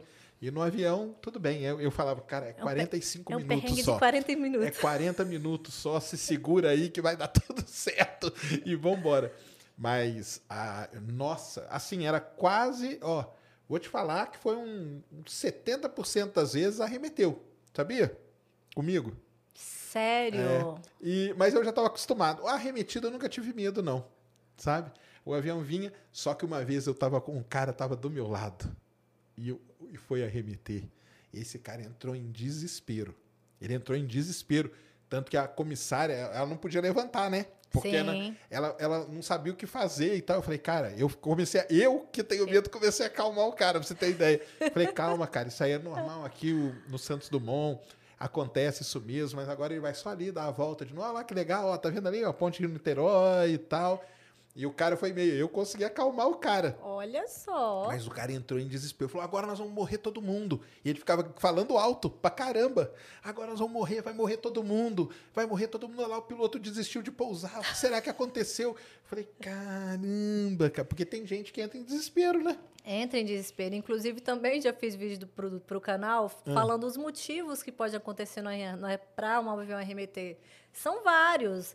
Pode ser, ah, mu- mudou, o, ve- o vento tá de cauda, acima do limite, ah, o avião que decolou na frente não deu separação mínima, ou mau tempo, ou visibilidade. Tem vários motivos. E se nós decidimos por arremeter, foi o mais seguro a fazer. Exatamente. Teve um dia eu de passageira, tava vindo para São Paulo, acho que eu era base São Paulo ainda na época. Eu tava de passageira, né, pousando em Congonhas e arremeteu. Aí a passageira do meu lado grudou no meu braço também, desesperada. Aí eu fui explicar para ela e tudo, com os motivos, que é tranquilo, que é só acelerar e subir de novo, não tem nada demais. Mas a mídia adora. Ah, adora. Pô, remeteu pra eles é, é, é acabou o mundo. Acabou o mundo. Mas e quando você vai de piloto, quando você vai de passageira, você vai acalmando o pessoal? Ou não? Já pegou assim uma situação de desespero extremo ou não? não, só essa vez, só É? essa vez essa menina. Mas geralmente eu acho que eu nunca vi alguém desesperado assim, não. Entendi. É, não, eu peguei Também é, é muito raro arremeter, né? Você, você falou que várias vezes. Muita, mas muitas ali no, no, no Santos Dumont, mas era direto, direto. Por exemplo, meu marido, que já viajou muito, nunca arremeteu. Olha aí. Nunca teve arremetida com ele. Então é muito raro. Ah, então, então não, só essa vez essa passageira grudou no meu braço assim, socorro. Mas ela sabia que você era piloto? Eu tava uniformizada. Ah, é? Tava. Aí eu Ah. expliquei pra ela.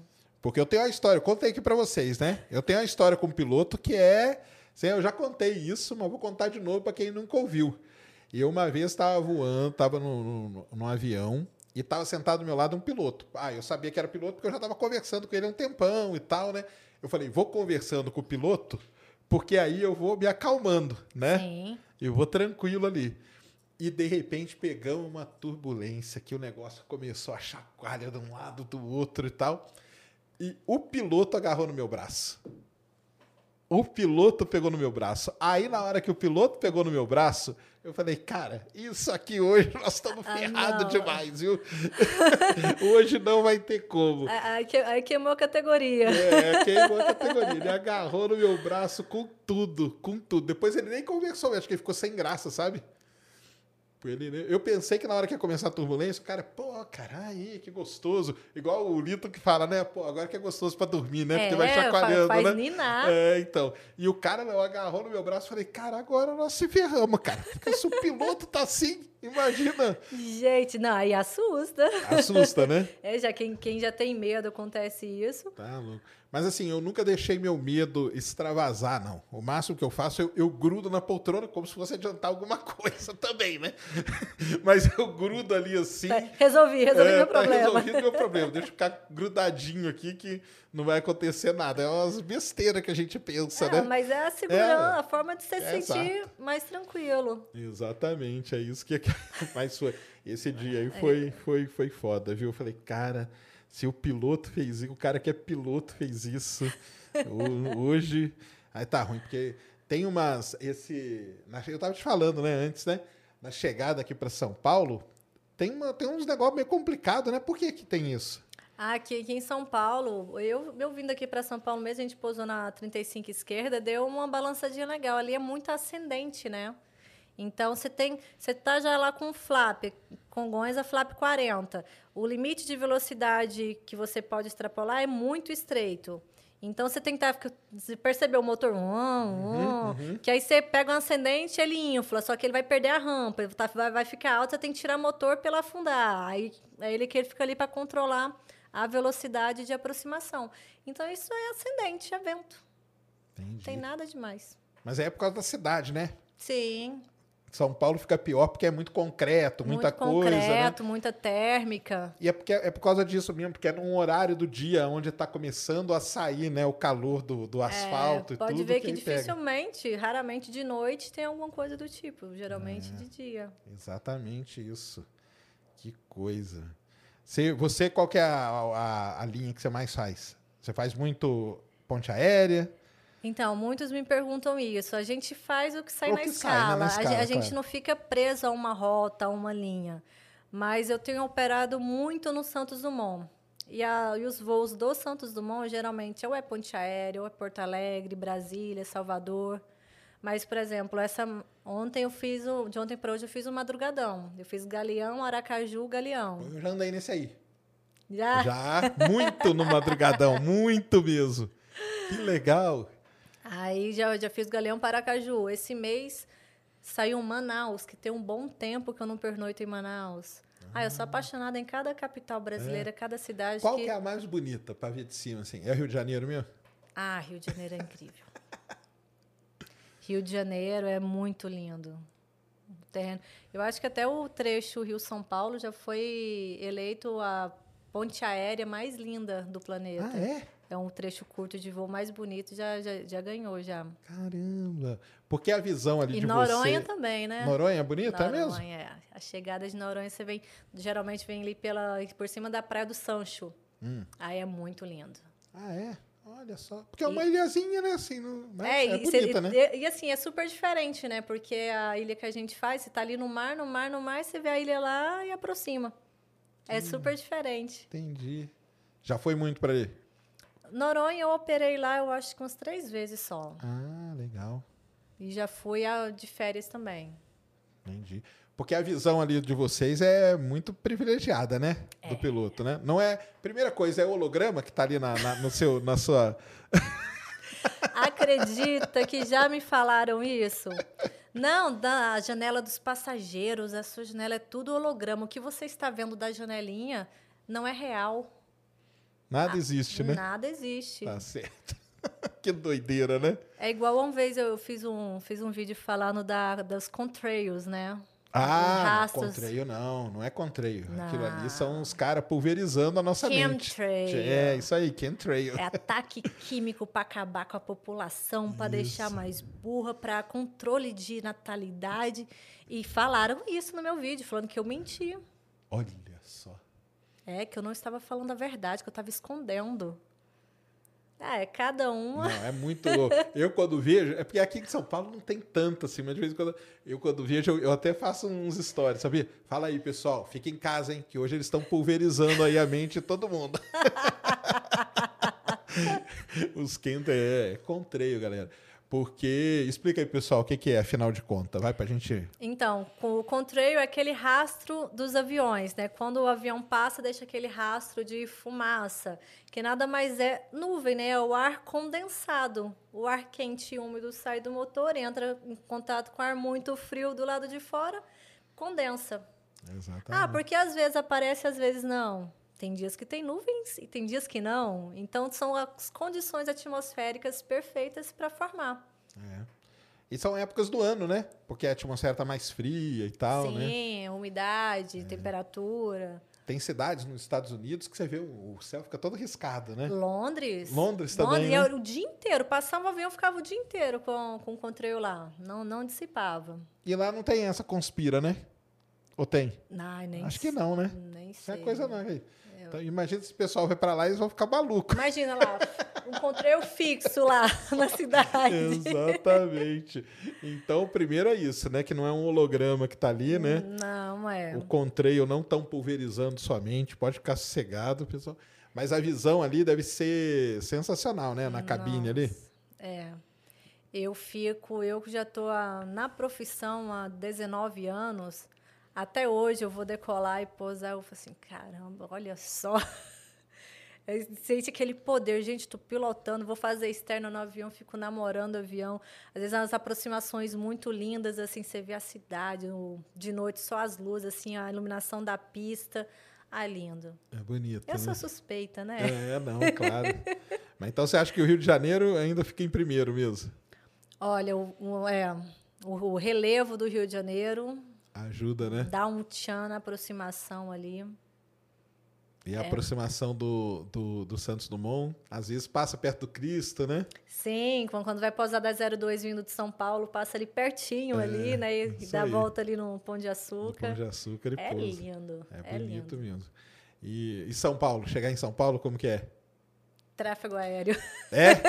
Ih, até então, até, então não adianta nada.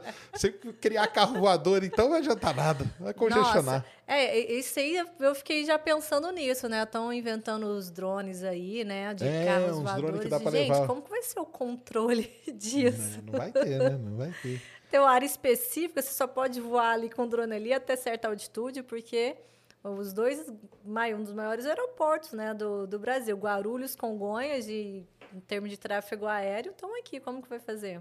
Mas depois pan- na pandemia aí, é, diminuiu bastante, né? Diminuiu. É, né? Ficou um- no início da pandemia, os voos praticamente zeraram, né? É, né? Isso A- foi um baque grande aí, né? Foi para aviação. Como foi para vocês lá de dentro?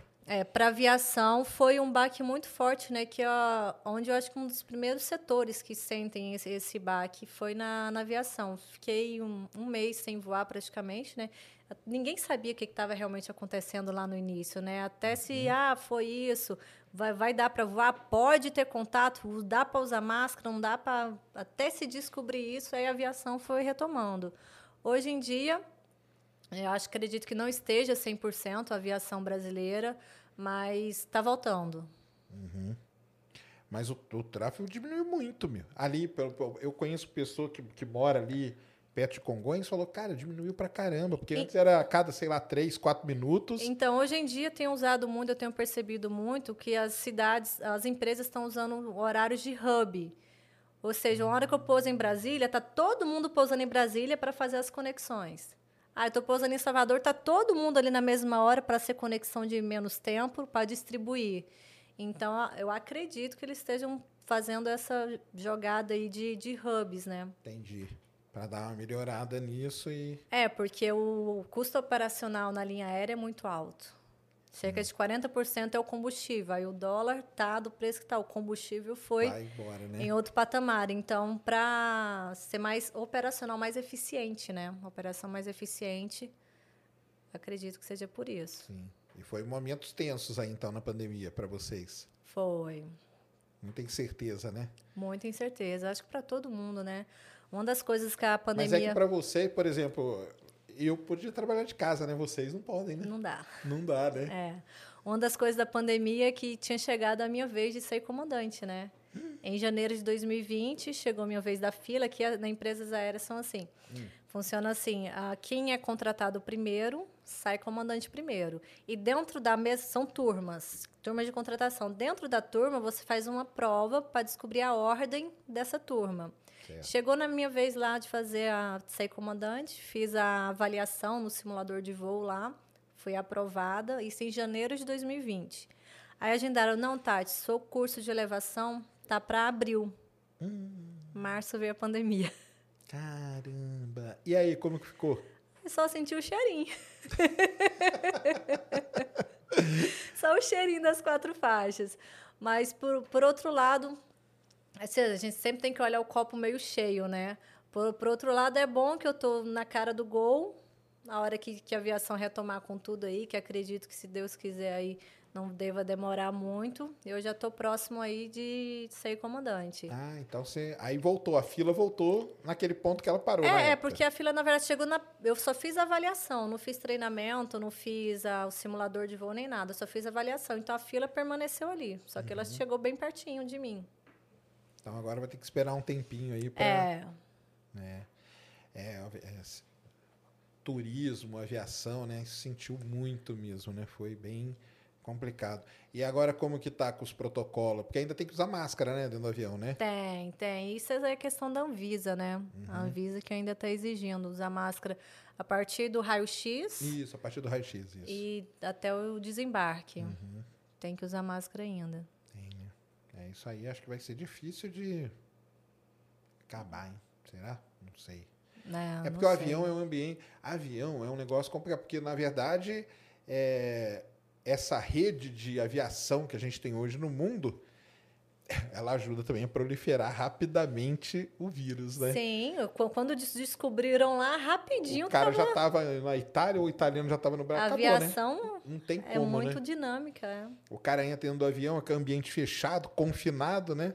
Respirando aquele ar, todo mundo respirando aquele ar. É, o, ar, o ar é purificado, É né? purif- Ele, é, ele é renovado constantemente. Então, mas será que agora ar. eles passam o ar ainda numa outra, num outro sistema a mais? Será? Não, o, próprio filtro do, do avião já, já renova, já e já. Mas já ele mata. conseguiria matar um vírus, uma coisa assim? Acho que não. Será? Ai, não tenho certeza disso, não. Mas pelo que eu, que eu tava vendo, eu acredito que sim. É. Ah, tá. acredito que sim. Porque é porque realmente é, o avião é um lugar, né? O cara tá ali, entra ali, sei lá, ele desce no outro aeroporto, desce em outro, ainda mais se fizer um monte de conexão, né? Aí que espalha, né? Por isso que por. Mas isso que o- antigamente O ar é as- renovado constantemente. A cada, não- não lembro se são três, cinco minutos, ele é renovado. Mas é por isso que antigamente as pandemias não se espalhavam, né? Não Pelo tinha mundo afora. aviação- Não tinha aviação. né? Tá vendo aí? Ó, ó a coisa da aviação aí. É, não, mas é, tô- é muito importante, né? E agora aqui no Brasil pousou aquele beluga, né? Pousou. Você, você chegou a ver ele, não? Não fui. Não? Eu tava numa festa da, da minha família em Palmas, que a gente se reúne todos os anos. Ah. Aí eu já tinha confirmado presença, tinha pedido as folgas. Aí um amigo meu mandou mensagem: Tati, o Beluga tá vindo, vamos? Eu, meu, no mesmo dia. Mas agora eu vou. Ele trouxe o helicóptero executivo, um né? Baita de um helicóptero, E né? esse helicóptero vai estar na Labace. Na Labace eu vou. Ah, mas o beluga não vai estar, não. O Não. Que, que você acha do avião? Você acha ele bonito ou ele feio? Ah, ele é meio estranho, né? o design dele é muito diferente. É, né? Tem um pessoal até que duvida que ele voa, né? Como que consegue voar, né? É, porque é, é só com dois motores ainda, né? Exatamente. É porque ele é daquele tamanho porque ele carrega volume, ele não carrega peso. Exatamente. Tem coisas, as coisas volumétricas, né, que entram ali dentro dele. E ele é um, ele é Airbus, né? Ele é Airbus, né? É. É, e ele é um- tem uma a construção dele, né, que ele a base dele é um 300, como que é? Ave Maria, eu cheguei a, cheguei a ler isso agora no grau direito. Eu acho que a base dele é um 300. E aí cortaram e fizeram aquela parte de cima, né, da- E, ele- e a e Airbus só usava para transportar peças do, dela mesmo. dela mesmo. Aí com, com a pandemia e tudo que começou a fazer transporte E eu de acho carga. também, sabe por quê? Por causa do nosso querido Antonov, né? Que o Antonov foi destruído lá na guerra, Nossa, né? É. E ele era Antonov eu cheguei a já ver pessoalmente. Você viu ele pessoalmente? Já. Um dia eu tava Caramba. taxiando aqui em Guarulhos e ele tava parado lá. E aí, como que é? Um monstrão, meu. Ah, gigante demais. Chega a ser meio que desproporcional você ver ele. É, o Antonov é muito ligado com, com o espaço, sabe, né? Porque ele foi feito para carregar o ônibus espacial russo e as peças do ônibus espacial russo. E aí deu todo aquele problema na o ônibus espacial. A Rússia tem um ônibus espacial igual aos Estados Unidos. Aham. Só que isso foi bem no, no período ali que estava mudando. E aí, a Rússia, né? A União Soviética deixando de existir, virando Rússia. Foi bem naquele período. Acabou que o programa do Buran, que chamava o ônibus espacial Sim. russo, não foi para frente. Mas restou o Antonov. Tanto que o Antonov ficava na Ucrânia, né? Ficava ali, com ele foi destruído por conta disso aí. E, e ele era muito usado para carregar peça de refinaria, de plataforma de petróleo, o Antonov. Só ele que carregava. Isso aí será que gera, vai gerar uma pequena crise? Ou é- talvez eles usem o Beluga agora? É, o Antonov carregava peso Peso. também, né? Peso, né? Antonov carregava peso. Agora, dependendo do- dos tamanhos das cargas, né? Que eu não tenho noção da proporção de um 77 cargueiro. Ele conseguiria carregar em volume, sei lá. Porque o 77 é monstro também, né? E ele cargueiro leva muito peso. Não sei Entendi. questão de volume se chega a su- a substituir. Substituiu Mas foi uma grande perda. Foi, né? Uma Demais tristeza, da né? conta, demais. Era um avião querido aí, né? Querido, evento quando chegava. Todo mundo esperava, ia no aeroporto para ver. Pra ver, né? Que demais. E Vamos ver se eles terminam, porque eu acho que tem um, um modelo que está meio que inacabado, né, dele. Tinham, tinham feito outro. É, mas a Ucrânia falou que Mas- não vai, não. É, do jeito que está o negócio lá, É, dificilmente. falaram que não vão que não vão mexer com isso não. E o então o Beluga você não viu, mas o pessoal foi lá, né, filmar. Ele pousou em Campinas, né? Fortaleza Foi. e Campinas, né? Caramba. Fortaleza que, e Campinas. que demais. E o helicóptero vai ter essa, essa feira, o que, que é? Uma feira de aviação. Feira da Aviação de Aviação Executiva, Alabace. Tem todos os anos. Eu já fui há um bom tempo atrás, eu já, já vim nela. Ela É. deve ter ficado parada por causa da pandemia. Ah, Tá pandemia- voltando agora. É, acredito que ficou parado. Não lembro. Mas agora eu já, um amigo meu já mandou lá assim: não, você vai? Eu vou. Ah, e você vai fazer a cobertura pro seu canal? Vou fazer a cobertura pro canal Ah, lá. Que legal. Aí é legal, né? Ainda mais É. quem entende, né? Aí fica show de bola. Aí o helicóptero que o Beluga trouxe vai estar lá. Vai tá lá. É um baita de um Nossa. helicóptero, né? Que que é aquilo? É algum milionário aí que comprou, será, aqui no Brasil? Ah, provavelmente. Ninguém fala, né? Me se não for bi, né? Porque Ninguém fala, né? Isso aí deve ser Não, guardado a é, sete chaves. Sete chaves. Nem se pesquisar na internet não, vai, achar. quem é. Não vai mesmo. Mas é muito lindo. E nessa feira vem avião de que porte? Chega a vir avião mesmo? Não? Vem, vários. Vem Legacy, vem? Citation. No, no aeroporto? No aeroporto, no cantinho do aeroporto, onde ficava o da, da Varig ali atrás. Hum, Já lembra do Paraná Remota, ali em Congonhas? Lá Sim. do lado esquerdo, lá no final. sei. Aí você entra até por. Pelo menos na época, né, que eu, que eu vim, entrava lá por trás. E aí eles fazem, constroem uns estantes ali. Sim, tem stands de, de empresas de combustível, de tecnologia, para mostrar a tecnologia. Legal. É, e para quem quiser ir, tem que se cadastrar no site. Tem que se Tem cadastrar? que se cadastrar. Quando que é a feira? Você sabe? 9, 10 e 11 agora. De agosto? De agosto. Ah, é agora, semana que vem, então. É, semana que vem. Caramba, então, hein, pessoal. Quem é gosta, fascinado, ó, vai lá. Vocês vão encontrar a Tati lá, ó, Vai me encontrar lá. andando por lá. Ah, então eles põem os aviões ali em exposição, Com que você pode entrar no exposição, avião? Pode entrar. Pode? Tem muitos executivos, executivos ali que dá para você entrar. Cara, é muito lindo. Legal. O avião executivo deve ser uma tecnologia embarcada gigantesca, né? É, Tudo computadorizado, tudo é um outro. é, tudo muito moderno, né? Muitos ali vão zerados, né? Então, são tecnologias muito recentes. Recentes de lançamento, né? Sim, claro. Mas aí talvez esse helicóptero aí vai ser o xodó da feira. Será que não? Vai todo mundo querer. Acho que sim. Espero que esteja liberado, que eu consiga entrar nele. Oi, aí ia ser uma, um baita de um vídeo pro canal, hein? Que legal, ia ser um baita de um vídeo do canal. É, e, e aí você tá lá pilotando e resolveu entrar no mundo das redes sociais. Como foi Foi. isso aí? Foi na pandemia. Hum. Começou a pandemia, né, 2020, a gente ficou diminuiu muito as horas de voo, a gente diminuiu, tá, tava voando muito pouco. E eu já tinha vontade de entrar para o YouTube, trabalhar é? mais a rede social, mas me faltava tempo e um pouco de coragem. Pô, coragem pra você que teve o cara lá te enchendo, te colocando o avião pra você não pousar. Pô, YouTube é fichinha. Bichinha, né? Aí tem um primo meu, o Felipe de Frutal, que me É, incentivou. eu morei em Uberlândia um tempo da minha vida. É. Na adolescência eu morei em pertinho Uberlândia, ali. pertinho. Aí eu tenho um primo, esse primo meu, Felipe. Tati, cria, trabalha rede social, você tem uma história bacana, você é mulher, Sim. mãe, esposa, piloto de Boeing, vai mostrar aviação, né? Aí conversando com o meu marido, que é um grande incentivador meu, ele falou assim, Mo, vai fundo, desmistifica a aviação. Ah, tira esse negócio que a mídia coloca de colocar medo em arremetida, explica para os procedimentos que é normal, mostra a rotina que é super diferente. Tipo assim, pô, eu tô aqui no avião todo dia, gente, é seguro, é tranquilo, né? Aí eu fui, criei essa conta, dessa vontade aí, desse in- início aí em 2020 que eu comecei. Em 2020 você começou?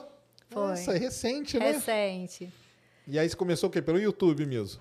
É, eu já tinha um Instagram, só que Uhum. eu tinha nem mil seguidores. Era só mostrar meu dia a dia ali mesmo, nada profissional. Aí eu mudei totalmente, Uhum. direcionei para o profissional.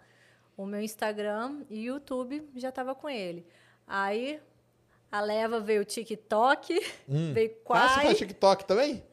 É assim, eu faço os- praticamente os mesmos tipos de conteúdo, de tirar curiosidade, de mostrar a rotina. Esses dias já me perguntam, você não faz dancinha, gente? Dancinha? Eu tenho um conteúdo para mostrar.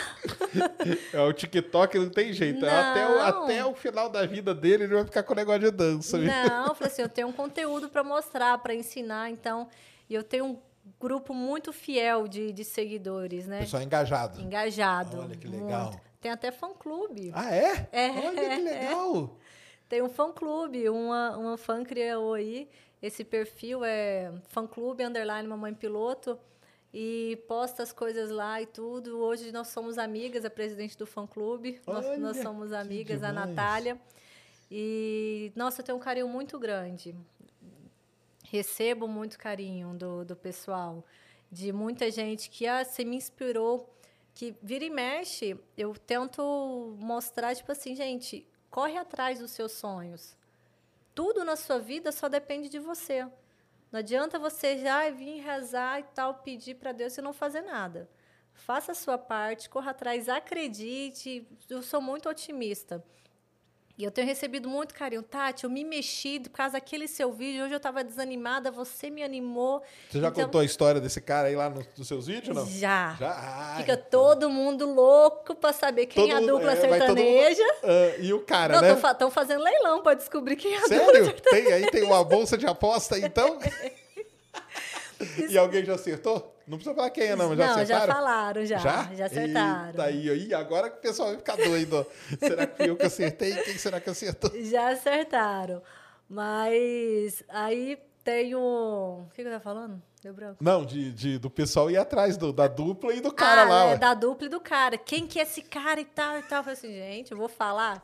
Ele já deve estar me vendo aí no- nos vídeos falando dele. Ele sabe que eu tô falando dele, mas Ele nunca te, te mandou mensagem, não? Nunca Falou, pô, mandou. Tati, foi mal aquela época lá, eu não sei. Nunca? nunca. Você nunca mais teve contato com ele? nunca mais. O copiloto dele me achou, você acha que. Ah, não, ele com certeza ele vê. Ele vê, sim. Que legal. Então tem, tem um público engajado. Tenho. Isso é muito bom, né? Não, e o pessoal do, do fã-clube vive me fazendo surpresa. Ah, é? Vira e mexe, chega presente lá em casa, e uma ligação, uma foto, eu recebo um quadro. No meu, no meu aniversário do, do ano passado, nossa, cesta de, acordei com cesta de café da manhã, à noite cesta de queijos e vinhos, durante o dia vídeos de, de um monte de gente me parabenizando. Não, legal. Muito, são muito fofos. Olha só. Então, é, ou seja, tinha a demanda, né? Para esse tipo de conteúdo que você faz, né? Porque realmente é verdade, né? Ter um piloto assim, né, que tá ali no dia a dia e falando dessas coisas, né? Ó, pessoal, é normal, ó, a turbulência, tá? A gente não, não fica falando, porque a gente tem que fazer um monte de coisa que, né? O Sim. arremeter, fica tranquilo. Isso aí é, é o dia a dia do piloto.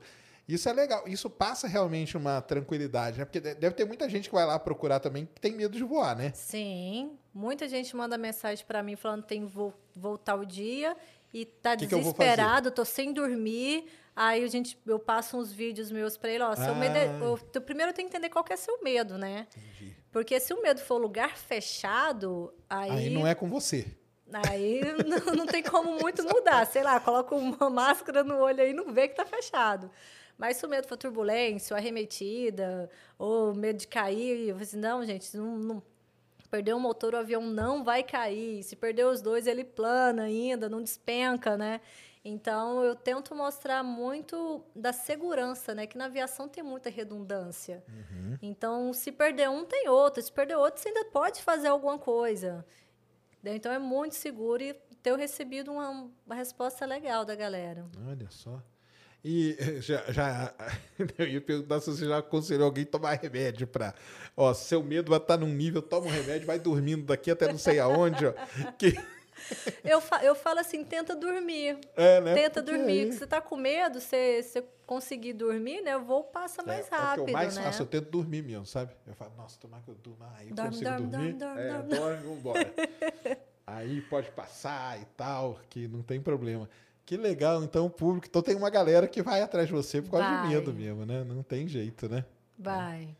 E aí você vai acalmando, vai É, eu, lidando. eu passo os dados. Por exemplo, um dado que é bem interessante. Para você ter a chance de estar em um acidente catastrófico, você tem que voar todos os dias durante 15.600 anos. Entendi. Você acha que é seguro? Não, com Então, certeza, né? A, a chance é muito, muito, muito remota. E é uma coisa também que acho que quem que acho que o Lito que fala, né? Que é que o acidente de avião, a mídia vai toda em cima e tal, né? Acidente de carro tem toda hora aí. Imagina se eles fossem ficar fazendo isso, É. ninguém mais andava de carro, né? Até pegar proporcionalmente, né, de carro é muito maior, de ônibus, moto. Uhum. É que avião choca mais porque são muitas pessoas. Por ser mais raro, aí quando acontece, Sim, claro. pô, Chama, cha- chama atenção. mais atenção. Não tem jeito, é. Isso é mesmo. Que legal. Então tem um público assim que tá, tava precisando desse conteúdo, né? É, Tava precisando. E a maior parte é o quê? É, é curiosidades da, da- dessa parte de, de voar mesmo? o É, conteúdo? a, ma- a maioria são amantes da aviação que gostam de entender como funcionam os instrumentos, os Ah, sistemas, Legal. Curiosidades, mitos e verdades. Ah, é? É, E já perguntaram pra você se você viu alguma coisa estranha no céu? já. É? Direto. E aí? Nunca vi. Nunca viu nada? Eu fico procurando, É? mas nunca vi. Nunca Nunca, viu? apareceu pra mim, Nunca viu não. nenhuma, nenhum negocinho passando, nem quando voava lá no interior de Goiás, lá, porque lá no interior de Goiás sabe que o negócio é, é uma região energizada. tem até o fódromo lá, você sabe, né? Tem. Não tem? Eu, Lá em, eu vi falar já. É, tem até o fódromo ali, porque ali meio que o centro do planeta. O pessoal construiu um lugar lá para as naves pousar. Nunca viu nada, então. Nunca vi. É. E eu ainda fico procurando. Fica procurando? Tô voando, às vezes eu dou uma olhadinha assim. E tá, tá tudo bem, tá vendo, pessoal? Não existe nada disso, não. Já falei para vocês, estamos sozinhos. É, mas eu conheço gente que fala que já viu. É? No mesmo voo que o seu, não? Não. Ah, tá. Mas algum piloto? Sim, mas É? falam que há muito tempo atrás, na época de Varg, VASP ainda. Ah, é? Ah, era alguma pane no avião que Não, tem, tem lá. histórias aí. O controle pediu para identificar o ponto e mandou o avião seguir e decolou caça atrás. Ah, não, tem. Isso aí é a a noite dos OVNIs, né? A gente chama. A noite dos OVNIs. Aqui em negócio, aqui no...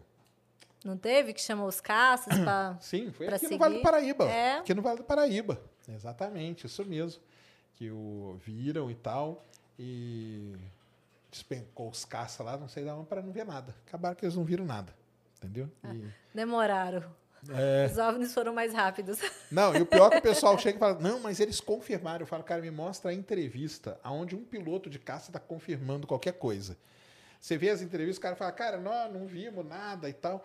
Porque isso aí tem muito problema. O radar também era muito antigo. Sim. E radar tem muito ruído. O pessoal acha que o radar é uma coisa limpinha e tal, né? Mas radar tem muito ruído e tal. E deu naquilo que deu, né? Mas é um dos casos mais famosos do Brasil. É, chama Noite Oficial dos OVNIs, que o pessoal chama. Sim. É. Mas você nunca pegou nenhum relato de um outro piloto, não? Ma- Mais moderno, assim, não? Não, Não? mais moderno não. É. Ah, tá vendo? Não tem, não. O pessoal que voa aí, que tá aí direto. Se tivesse, já tinham visto. É, pô, a, ch- a chance de ver é grande, né? Quanta gente voando a gente não, não, Não escutou. nada, né? É isso mesmo. Mas aí o pessoal deve ficar curioso mesmo, né? Aí? Pergunta. Já perguntaram, gente. Eu fico procurando, mas nunca vi, não. Entendi. E os, e os terraplanistas já, foram, já te acharam? Já.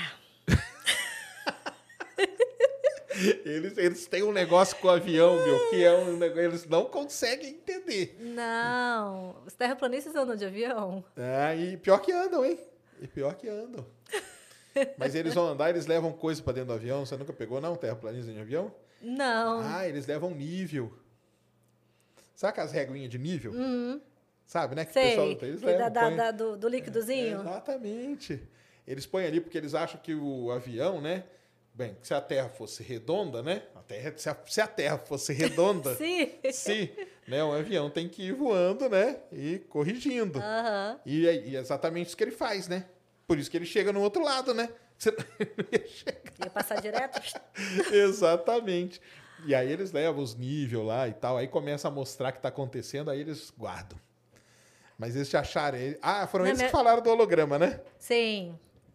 Falar do holograma, já acho que foi umas duas vezes só. Perguntou, ah, já perguntaram, ah, dá pra ver a curvatura?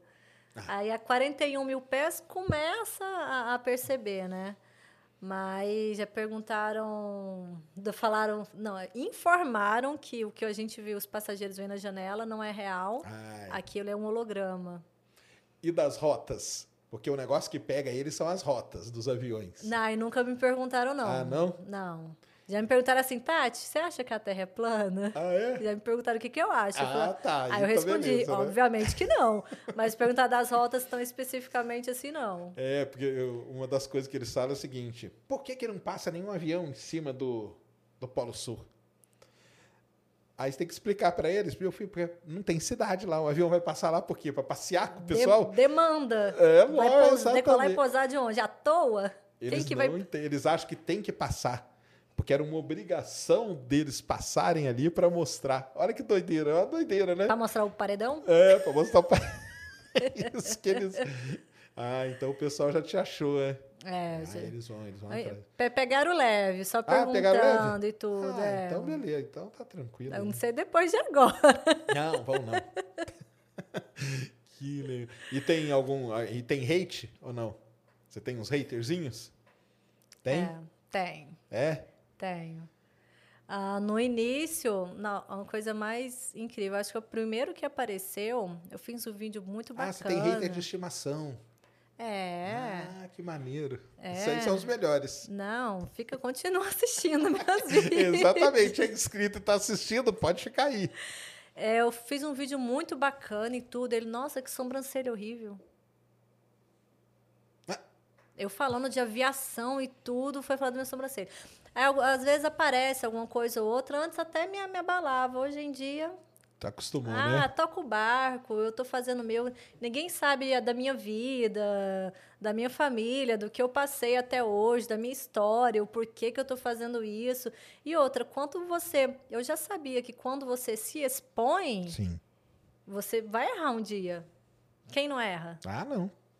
Exatamente. Então, hora. só que aí essas pessoas vão lá e pegam aquele errinho daquela pinça que tá fora do lugar aqui para atacar. Então, acho que é muita falta do que fazer dessas pessoas de se preocuparem tanto com essas coisas. Então, hoje eu levo na boa, levo minha vida, continuo fazendo conteúdo, recebo tanto, tipo assim, 99,99999% de gente que gosta do conteúdo. Você quer falar alguma coisa? Me dê uma sugestão, uma coisa positiva, não tem problema nenhum. Teve uma vez, eu estava bem no início mesmo do, do meu canal, eu estava investindo ainda em microfone e tudo, então o áudio não estava legal. Aí um cara foi super de boa, Tati, só uma dica e tudo, seu áudio tá um pouco baixo, tá isso e aquilo. É só uma dica para melhorar a qualidade. Eu falei assim, olha, obrigada. Isso vai me ajudar, dicas positivas, né? Ah, que somam, né? Que não, que, que não vai fazer diferença, deixa quieto. Mas o que vai somar, coloca lá, dá sua dica, sua sugestão de conteúdo. Às vezes, eles mandam ah, falando... Como que é mesmo, gente? Deu branco agora. Ah, coisas desnecessárias que não agregam a nada. Então, releva a bola Ah, para sim. frente. Conversei... Tem um tempinho, conversei com Panda. Panda, grande panda. hein? Grande Panda, Talvez gente. se eu trago o panda aqui um dia, será que ele vem? Ah, Vem, vem. vem, né? Ah, o Panda é incrível. Panda, é, eu vejo os incrível. vídeos dele, ele, ele manja muito. Ele tem história, Ah, né? aí tem. É. Já foi para tudo quanto é lugar, já vou todos os aviões, em todos os destinos, conhece cada prefixo de avião que voa. É, isso é impressionante. É, eu conversei com o Panda e com. Eles me perguntaram, né, se já tinha aparecido hater, né? Que eu tava bem lá no início. Falei assim: ah, começou a aparecer. Eu falei assim: é isso mesmo, quer dizer que você tá no caminho É certo. isso, é, tem que ter hater. O hater, ele é o, ele é o indicativo que tá tudo bem, que tá fazendo que sucesso. tá, é tá crescendo. É. Nossa. Nem Jesus Cristo agradou todo mundo, tinha Exatamente. hater. É isso mesmo. E você, você, você já jogou alguma coisa? Jogou simulador de voo no. Ah, o povo me pergunta isso também. Ah, não. não? Uma vez só, no início da faculdade, meu computador nem rodava os negócios direito, aquela trozoba grande, né, computador caixa grande. E joguei uma vez só, aí não gostei não. Aí hoje o povo me pergunta se eu ainda jogo, né? Aí eu falo, gente, eu já vou todo dia. Eu ainda vou chegar em casa e vou jogar o Flight Simulator. Tem que criar conteúdo para canal, gravar, editar, aqui em casa eu e meu marido que a gente que faz tudo, né? Vocês, Só a gente. Gravar, editar, cuidar de dois filhos. Não, já vou todo dia. Flight Simulator não. Flight Simulator. Mas o que o pessoal tem gostado é que eu tenho ido no simulador de voo na Vectron Flight Training lá no Rio de Janeiro, o simulador do 737. Aí eu ensino os jogadores de simulador a programar FMC, a programar o avião. ah, Ai, é? Sim. Aí você mostra o simulador lá. Aí eu vou lá no simulador, programa, ó, gente, você quer programar um voo de tal lugar para tal lugar. Aqui você coloca performance, aí você vai achar as velocidades. Aí você configura isso, assim, como configura o painel de pressurização. Ah, eles deixam filmar lá? Não, no simulador da Vectron, sim. Lá dentro É um eles si- deixam? Sim. Ah, olha só. É porque é uma empresa, né? É um simulador particular. Entendi. É. Ai, que maneiro. Aí lá o pessoal até dá treinamento quando, por exemplo, mês que vem eu vou, fazer o simulador, né, que a gente faz anualmente. Às vezes o pessoal vai lá nesse simulador do Rio de Janeiro para treinar para ir tudo bem no simulador que vai fazer na empresa. Entendi. Pra, porque faz uma vez por ano para colocar no, no lugar. Então eu vou lá, gravo como, como que é, coloca seta o painel de pressurização, que é a altitude do, do aeroporto de pousa, que é seu nível de cruzeiro. Então ah, o pessoal. Você faz um tutorial pra galera que vai jogar o Flight Simulator. Sim. Ai, Aí eu legal. fiz o vídeo de como programar o FMC, né? E várias mensagens. Tati, por que, que você não fez esse vídeo há 10 anos atrás que eu tô apanhando?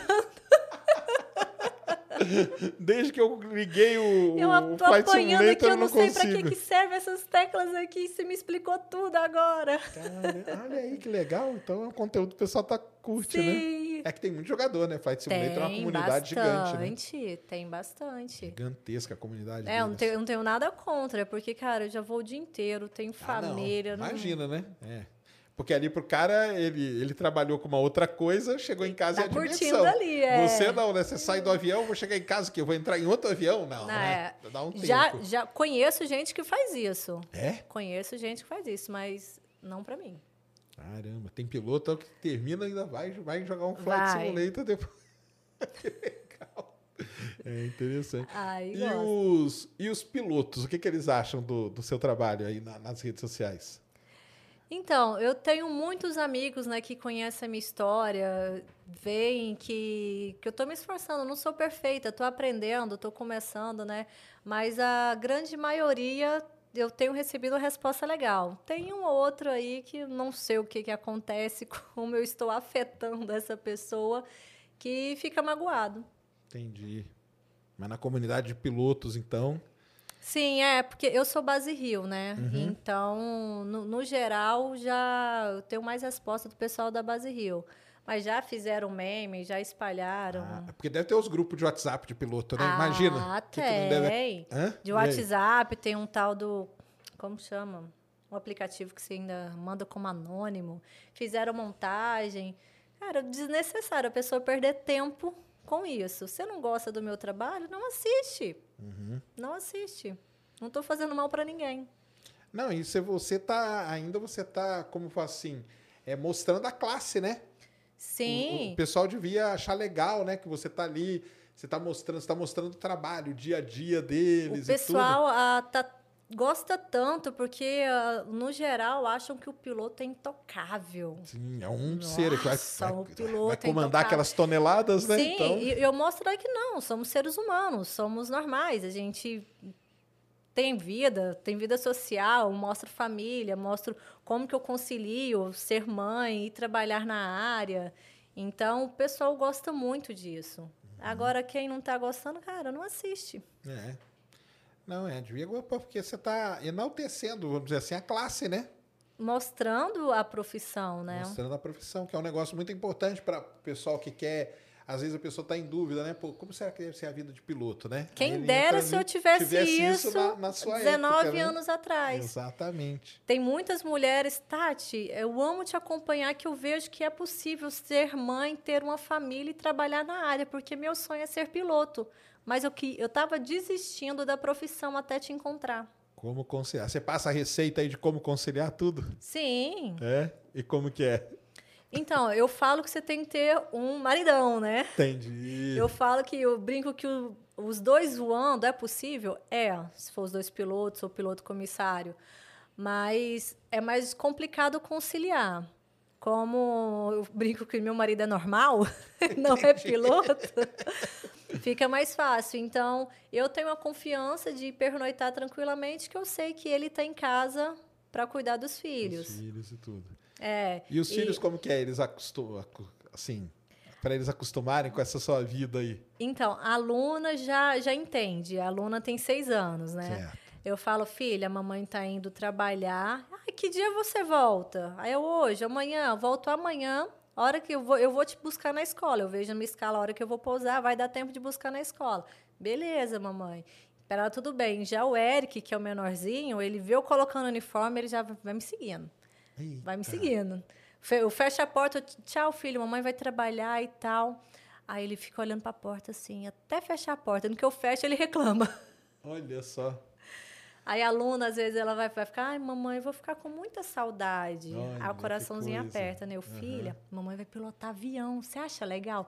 Acho, mamãe, muito legal pilotar avião. Então, mamãe vai pilotar e volta amanhã, tá bom? Ela, tá bom, aí eu já mudo. Aham. Nunca Entendi. saio escondido, nunca saio sem falar nada. Entendi. Se eu saio de madrugada, eu já passo um batonzão forte, encho os dois de beijo para eles acordarem e verem que a mamãe passou lá e deixou um beijo antes de trabalhar. Entendi. É, é, porque é bem, é bem diferente para criança, né? Assim, né? Sim, Ela- mas eu, eu, eu acho assim que essa profissão é uma das melhores para maternidade. Por quê? Aqui no Brasil, você descobre a gravidez, você não pode mais voar.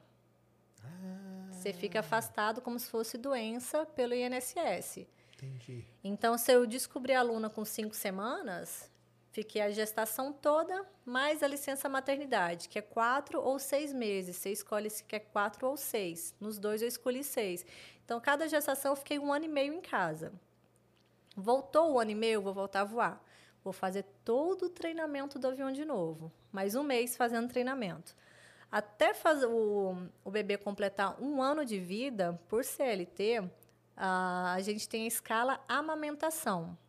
Não posso pernoitar fora, jornada não pode passar de oito horas, ah, não posso ficar nem de reserva, nem sobre aviso, e tem uma folga a mais por semana. Entendi.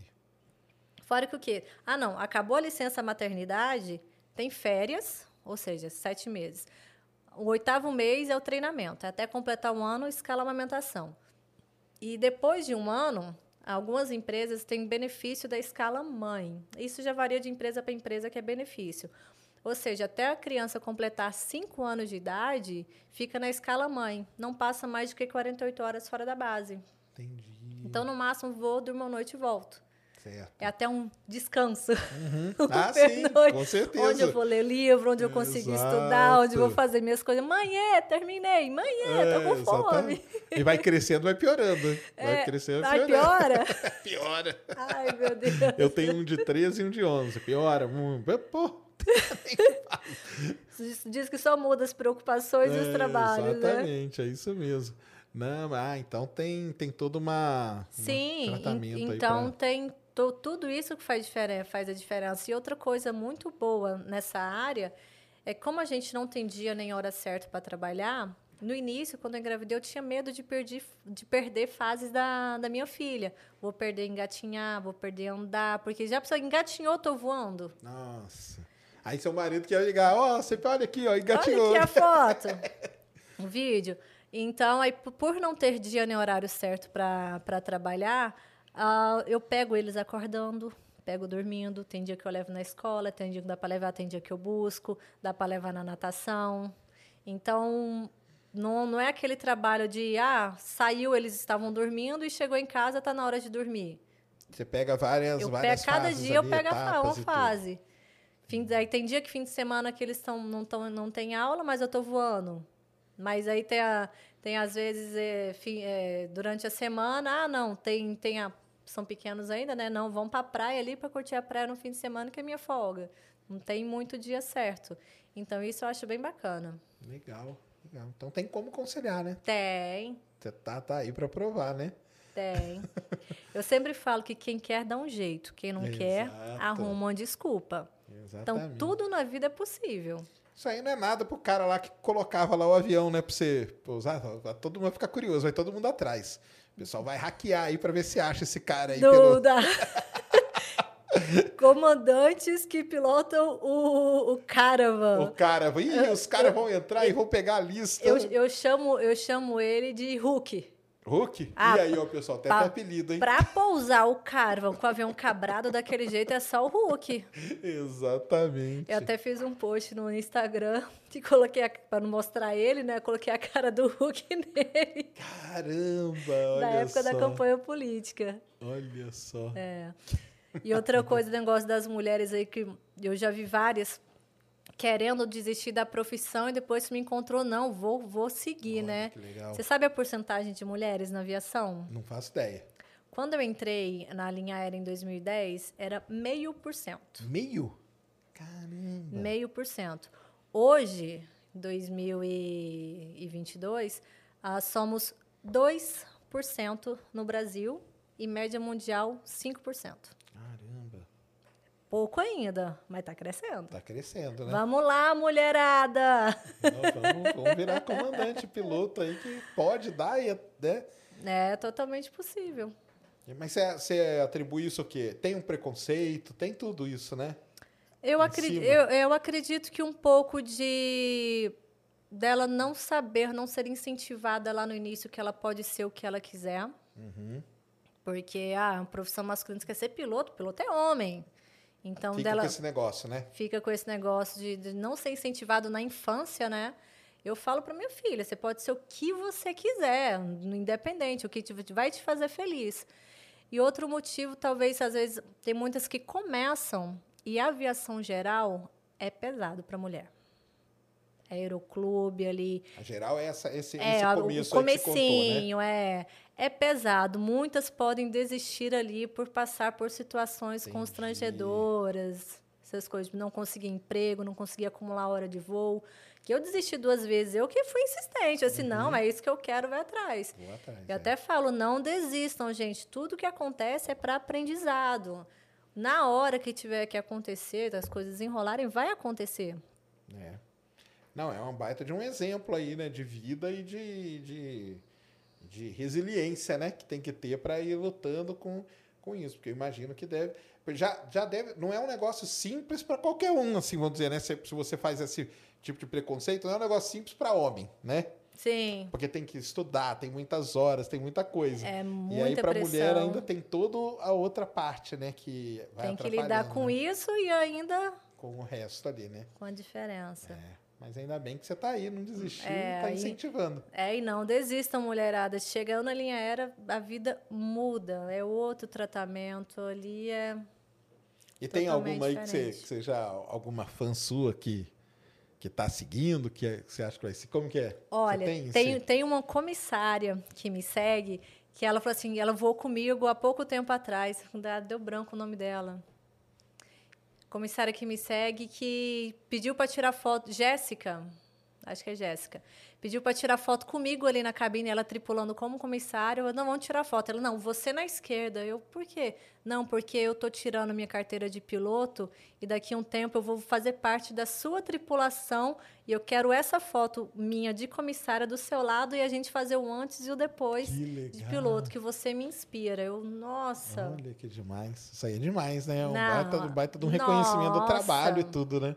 É. Ontem eu cheguei em. Aracaju, foi um pessoal lá na cabine que me conhecia. Eu chamei no rádio, oi, Tati, que a gente tinha que passar o previsto de pouso e tal. Bom pouso, Tati. Foram lá na cabine para tirar foto. É um carinho muito grande. Que legal. Isso é muito bom, né? Isso aí é. Ah, renova as forças, né? Às vezes acontecem algumas coisas que nos chateiam, mas aí vem esse cara e fala assim, poxa, que vou legal. prosseguir, eu acho que eu estou no caminho certo. Ah, tá sim. Que é isso. Tá desde sempre. Desde sempre teve. Tá? É, é aquele negócio, né? Quando você gosta de uma coisa mesmo, né? que você sabe que é aquilo, né? Você vai atrás mesmo. É, é É. muito legal. Tá de parabéns aí por tudo. Obrigada. Temos pergunta aí, Mulambo? Solta aí na tela. Brunão. Grande Brunão. Salve, salve, ciência. Tati, você é demais. Nada contra a rainha, mas sou apaixonado no 777X. É isso que fala, assim? Isso, é. Como aciona a asa retrátil? O que é asa retrátil? É que o 77X, né, o X, ele, ele dobra a ponta da asa para cima. É, Aí tu perguntando. É, para diminuir ali na hora do, do táxi, para ocupar menos espaço de pátio. Agora, como aciona, igual eu falei, a gente tem que ter o curso do Da, avião avião, né? para saber o funcionamento do- dos Ah, ele tá equipamentos. perguntando se é um botão ou se é automático. é, não sei te informar. É verdade que pilotos de linha comercial aposentam mais cedo devido à exposição ao sol em alta altitude? Então, eu tenho. Eles, a, a categoria tava, tem em busca da aposentadoria especial, né? Em relação à exposição, de trabalho muito em ambiente de estresse. mas Periculosidade, todas aquelas coisas. Periculosidade, aí. é, Aham. aposenta um pouco mais cedo, sim. Qual é o procedimento depois de um tail strike? Tail strike, que é aquele vento de que Tail pega strike você? é quando raspa a cauda na pista. Você Ah. decolou, raspou a cauda. Eita, e aí? É. Primeira coisa, voar o avião e tudo, você vai ler o checklist. E no caso de teu strike, mesmo que seja suspeito ou confirmado ou teu strike, pede para voltar e pousar no aeroporto mais próximo. Mas assim, é ler checklist. Qualquer procedimento, qualquer coisa que aconteça no avião, a gente não tira da cabeça. Tem umas coisas que procedimentos que a gente faz de memory items, a gente tem que saber de cor, fazer e depois ler. Por quê? Fogo no motor. Ah, deixa eu pegar o manual para ver o que, que eu tenho que fazer. Não, já, era, motor tem que, foi, ó, né? Exatamente. despressurização. Ah, vou pegar o manual. Não. Então, são panes que a gente tem que ter de cabeça, memory items, mas depois a gente vai no checklist, depois que fez as de cabeça, para checar. Um teu strike não tem memory items. No caso, vai pegar o checklist e vai ler, mas ele pede para retornar para pousar, que pode afetar na pressurização. Tá. E não tem nada de improviso? Não. Você tem que seguir um cheque, aconteceu tal coisa. E se o, o piloto fala assim, não, não, vamos seguir não, cara, vamos fazer tal coisa aqui, porque é isso que... O do Rio Hudson não Não. foi meio assim? Não, antigamente, a- bem antigamente, quando não era tão padronizado, meio que cada um voava à sua maneira. Hoje em dia, não. O padrão tem a ordem, um checklist para tudo para fazer. Do Rio Hudson, eu acredito que ali foi tomada de decisão, coisa que a gente tem que fazer também. Isso não é. Você perdeu os dois motores a 1.500 pés, vai ler checklist. Ah, não, então, é a tomada... É porque eu- É. Eu, chamo de improvisar, né? Mas é a, to, é a tomada de decisão, entendi. É a tomada de decisão. Aí entra a experiência do, do piloto, aí entra Sim. vários outros fatores, né? Que são levados em conta também, né? Sim, experiência. Porque tudo. deve ter muito piloto que já deve ter salvado muito avião, que a gente nem sabe, né?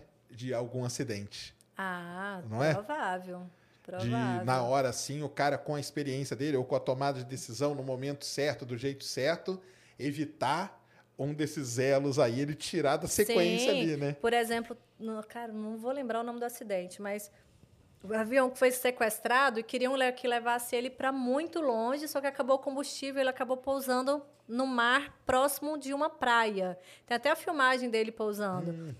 Então, o comandante, com o conhecimento dele, ele pousou na direção certa por causa das ondas, fez o toque lá e teve sobrevivente. Entendi.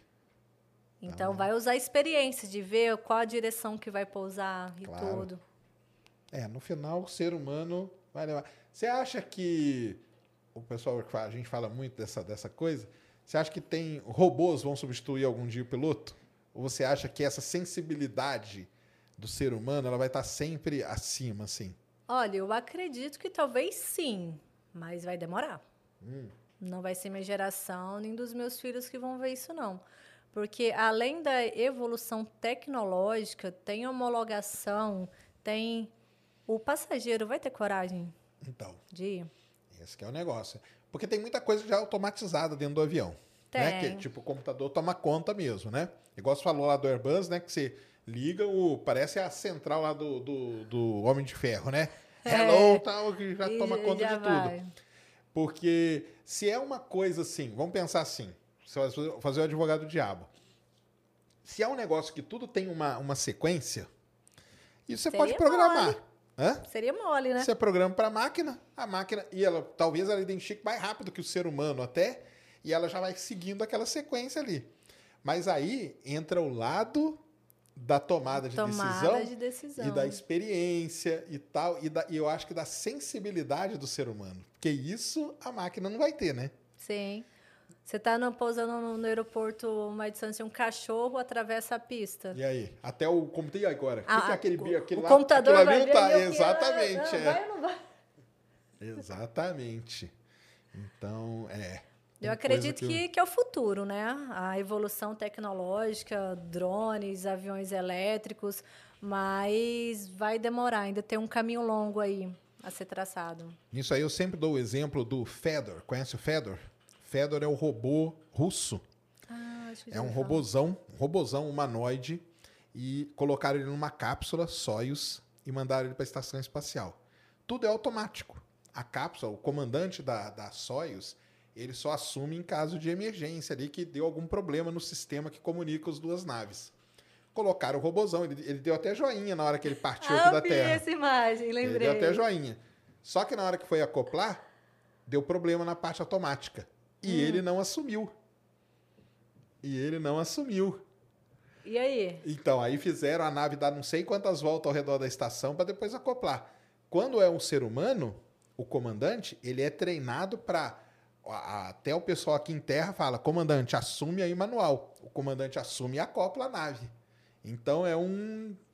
A máquina tá ali, mas ela não tem é, essa. não tem essa sensibilidade, né? Exatamente. Um futuro, talvez, mas. Talvez, né? Vamos ver. Agora, drone que você falou, tem um negócio sensacional. Nós fomos naquela feira lá, né, Mulambo? Da, de. Isso chama Space BR Show. Mas, na verdade, é uma feira de drone. Os drones hoje, esse negócio em, em agricultura, por exemplo, pulverização, é tudo Sim. feito com drone hoje.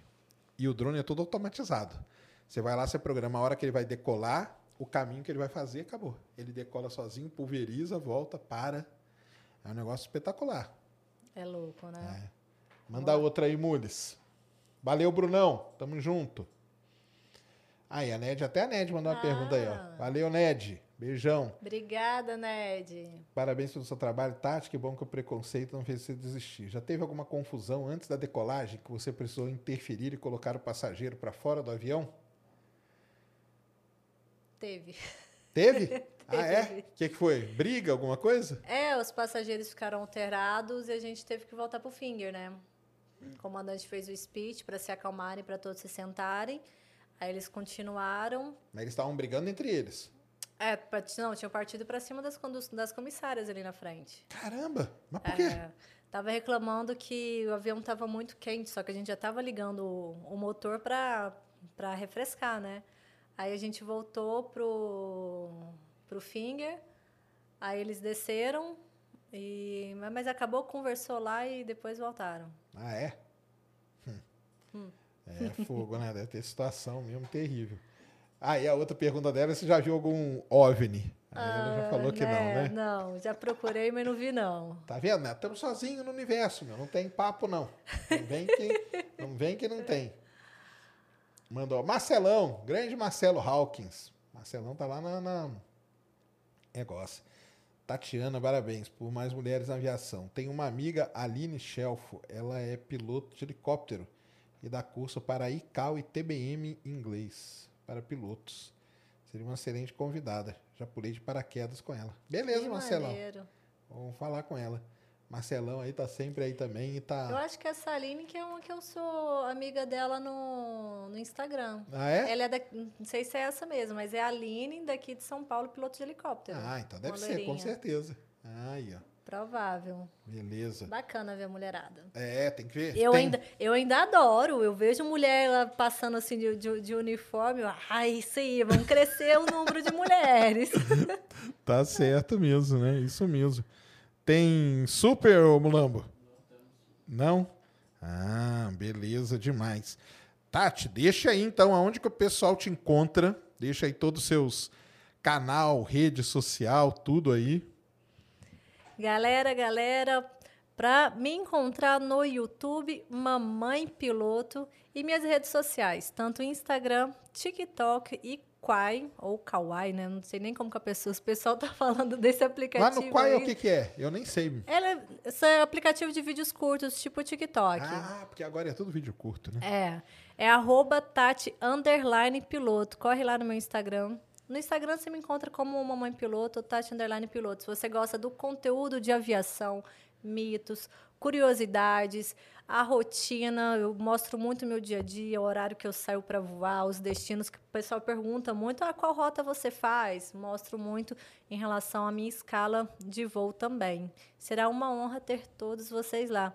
E pode mandar mensagem lá no Instagram, eu faço questão de responder a todo mundo. Aí, ó. Eu ainda estou conseguindo responder. Tá conseguindo. Isso Ainda aí é tô. legal demais. Tá, viu? tá meio no sufoco, mas eu faço questão de falar com todo mundo. Posso demorar um pouquinho a responder, mas vou responder. Mas vai responder, né? Legal. Então você tá em todas as redes mesmo. Tô em todas. Então tem que ser é, o certo, certo. E no Twitter? Twitter ainda não. Não? Ah, Não. mas aí então você tá perdendo, é a melhor pra arrumar umas treta. Ah, é? Porra. Eu quero é fugir de treta, tô Então, fora. O Twitter é que a treta come solta. Tá certíssimo de eu entrar no Twitter, viu? Porque eu vou te Não. contar, tem dia que não é fácil, não. Não, tá louco, já cuidar de todas essas redes sociais, filho, canal, marido, casa, voar. E povo ainda pergunta- arrumar confusão no Twitter, Arrumar né? confusão aí, não, não quero faltava. confusão não, só quero paz. Tá mais do que certa mesmo, não, né? É, não, não entra no Twitter, não. O Lito sofre lá também, coitado. Ah, vejo, vitadinho. Tudo que acontece, o pessoal manda pra ele. Eu falo, cara, deixa o cara quieto, cara. O pessoal escreve lá, ih, hoje ele não vai ter, não vai ter sossego. Aconteceu alguma coisa, coitado, Lito. É, coitado, não, não, não tem sossego, não tem. Mas é assim mesmo, não, mas o seu trabalho aí é sensacional mesmo. E eu acho demais, entendeu? Que se toda a classe, né, de, tivesse alguém, né, fazendo vídeo e tal, seria melhor para todo mundo, né? É. Seria melhor aí, pro, ainda mais para criançada, para molecada que tá tendo que decidir, né? É, quem dera se eu tivesse lá no início, como, como funciona, como que é, como que é a escala, dá para ter família, você dorme em casa? Não, fiquei sabendo que você fica um mês fora. Eu, não, gente, não é assim não, piloto tem vida. Exatamente. Exatamente. Não, isso aí é demais É mesmo. para aproximar todo pra mundo, aproximar todo mundo. incentivar quem está começando, quem está passando pelos perrengues que eu já passei, né? Segura a peteca aí que vai dar certo. Tá certo. Tá aí para você para provar, né? Exatamente. Muito legal, Tati. Prazerzão te conhecer. Prazer é sensacional. meu. Parabéns pelo trabalho aí mesmo. Eu acho sensacional isso. E por tudo aí que você viveu, passou e, e tá aí firme e forte. E vamos ver um dia que você for comandante. Aí você, quando você for comandante, você vai falar lá no negócio, vai falar, Tati. É, senhoras e senhores passageiros, fazer o speech. eu, às vezes, eu faço. Como, Ah, é? porque é decisão do comandante, né? Certo. Tem comandantes que falam assim, ah, Tati, etapa é sua, o speech é seu. Aí, toda vez que eu sou E o pilot? É? flying, já me reconheceram, já. Fala um código aí, um dia que eu tiver, eu vou falar, ah, Tati tá aí. Então hoje Oi, tranquilo. gente! Hoje, ah, é? Então beleza. aí eu vou estar, pô, é a Tati que tá aí, galera. Tá, tá tão tranquilo. Vamos, que vamos. Marca, Turbulência. marca registrada. Ah, então é isso aí. Então tá, tá show. Valeu demais. Muito obrigado aí, viu, por ter vindo. Eu seu, seu marido tá aqui também, né? Tá, maridão tá Aí, ó, aqui. Legal demais. Obrigadão aí. Parceira, é minha produção, chamo de produção. É a produção. É o conhecido como produção. pelo- Tem que ter mesmo. Não, muito legal aí a parceria de vocês e, e vai dar tudo certo aí. Vão torcer para crescer cada vez mais. Se Deus quiser. se inscrevam lá e sigam todo o trabalho dela, pessoal. Então é isso aí, valeu. Amanhã, é, para quem não sabe, né, Mulambo? Eu estou avisando aqui pro pessoal que agora nessa nova temporada, nas sextas-feiras vão ser perguntas e respostas. Então, eu e a Ned vamos estar aí respondendo e amanhã é sobre o Big Bang. Então, você tem aí é, curiosidades, dúvidas sobre o início do universo? Vem aqui conversar com a gente, que nós vamos tentar, né? Porque é um tema bem cabuloso, mas a gente tenta aí falar alguma coisa. Beleza? Amanhã nos vemos aqui então no Ciência Sem Fim. Deu aí, Mulambo? Deu demais. Deu? Então tá bom. Valeu, galera. Muito obrigado. Obrigado, Tati, de novo. Eu que agradeço. Obrigada a todos aí que estão assistindo, que irão. Beijo, beijo. Até mais. Até mais. Falou, fomos. Lucky Land Casino asking people what's the weirdest place you've gotten lucky? Lucky? In line at the deli, I guess? Aha, in my dentist's office. More than once, actually. Do I have to say? Yes, you do. In the car before my kids' PTA meeting. Really? Yes. Excuse me, what's the weirdest place you've gotten lucky? I never win and tell. Well, there you have it. You can get lucky anywhere playing at LuckyLandSlots.com. Play for free right now. Are you feeling lucky? No purchase necessary. Void where prohibited by law. 18 plus. Terms and conditions apply. See website for details. Mary redeemed a $50,000 cash prize playing Chumba Casino this year. I was only playing for fun, so winning this was a dream come true. Chumba Casino is America's number one social casino experience. It's serious fun. With over 80 casino style games to choose from, you too could win life changing amounts of cash. Be like Mary. Log on to chumbacasino.com and give them a whirl. That's chumbacasino.com. No purchase necessary, void or prohibited by law. 18 plus. Terms and conditions apply. See website for details. The voice in the preceding commercial was not the actual voice of a winner.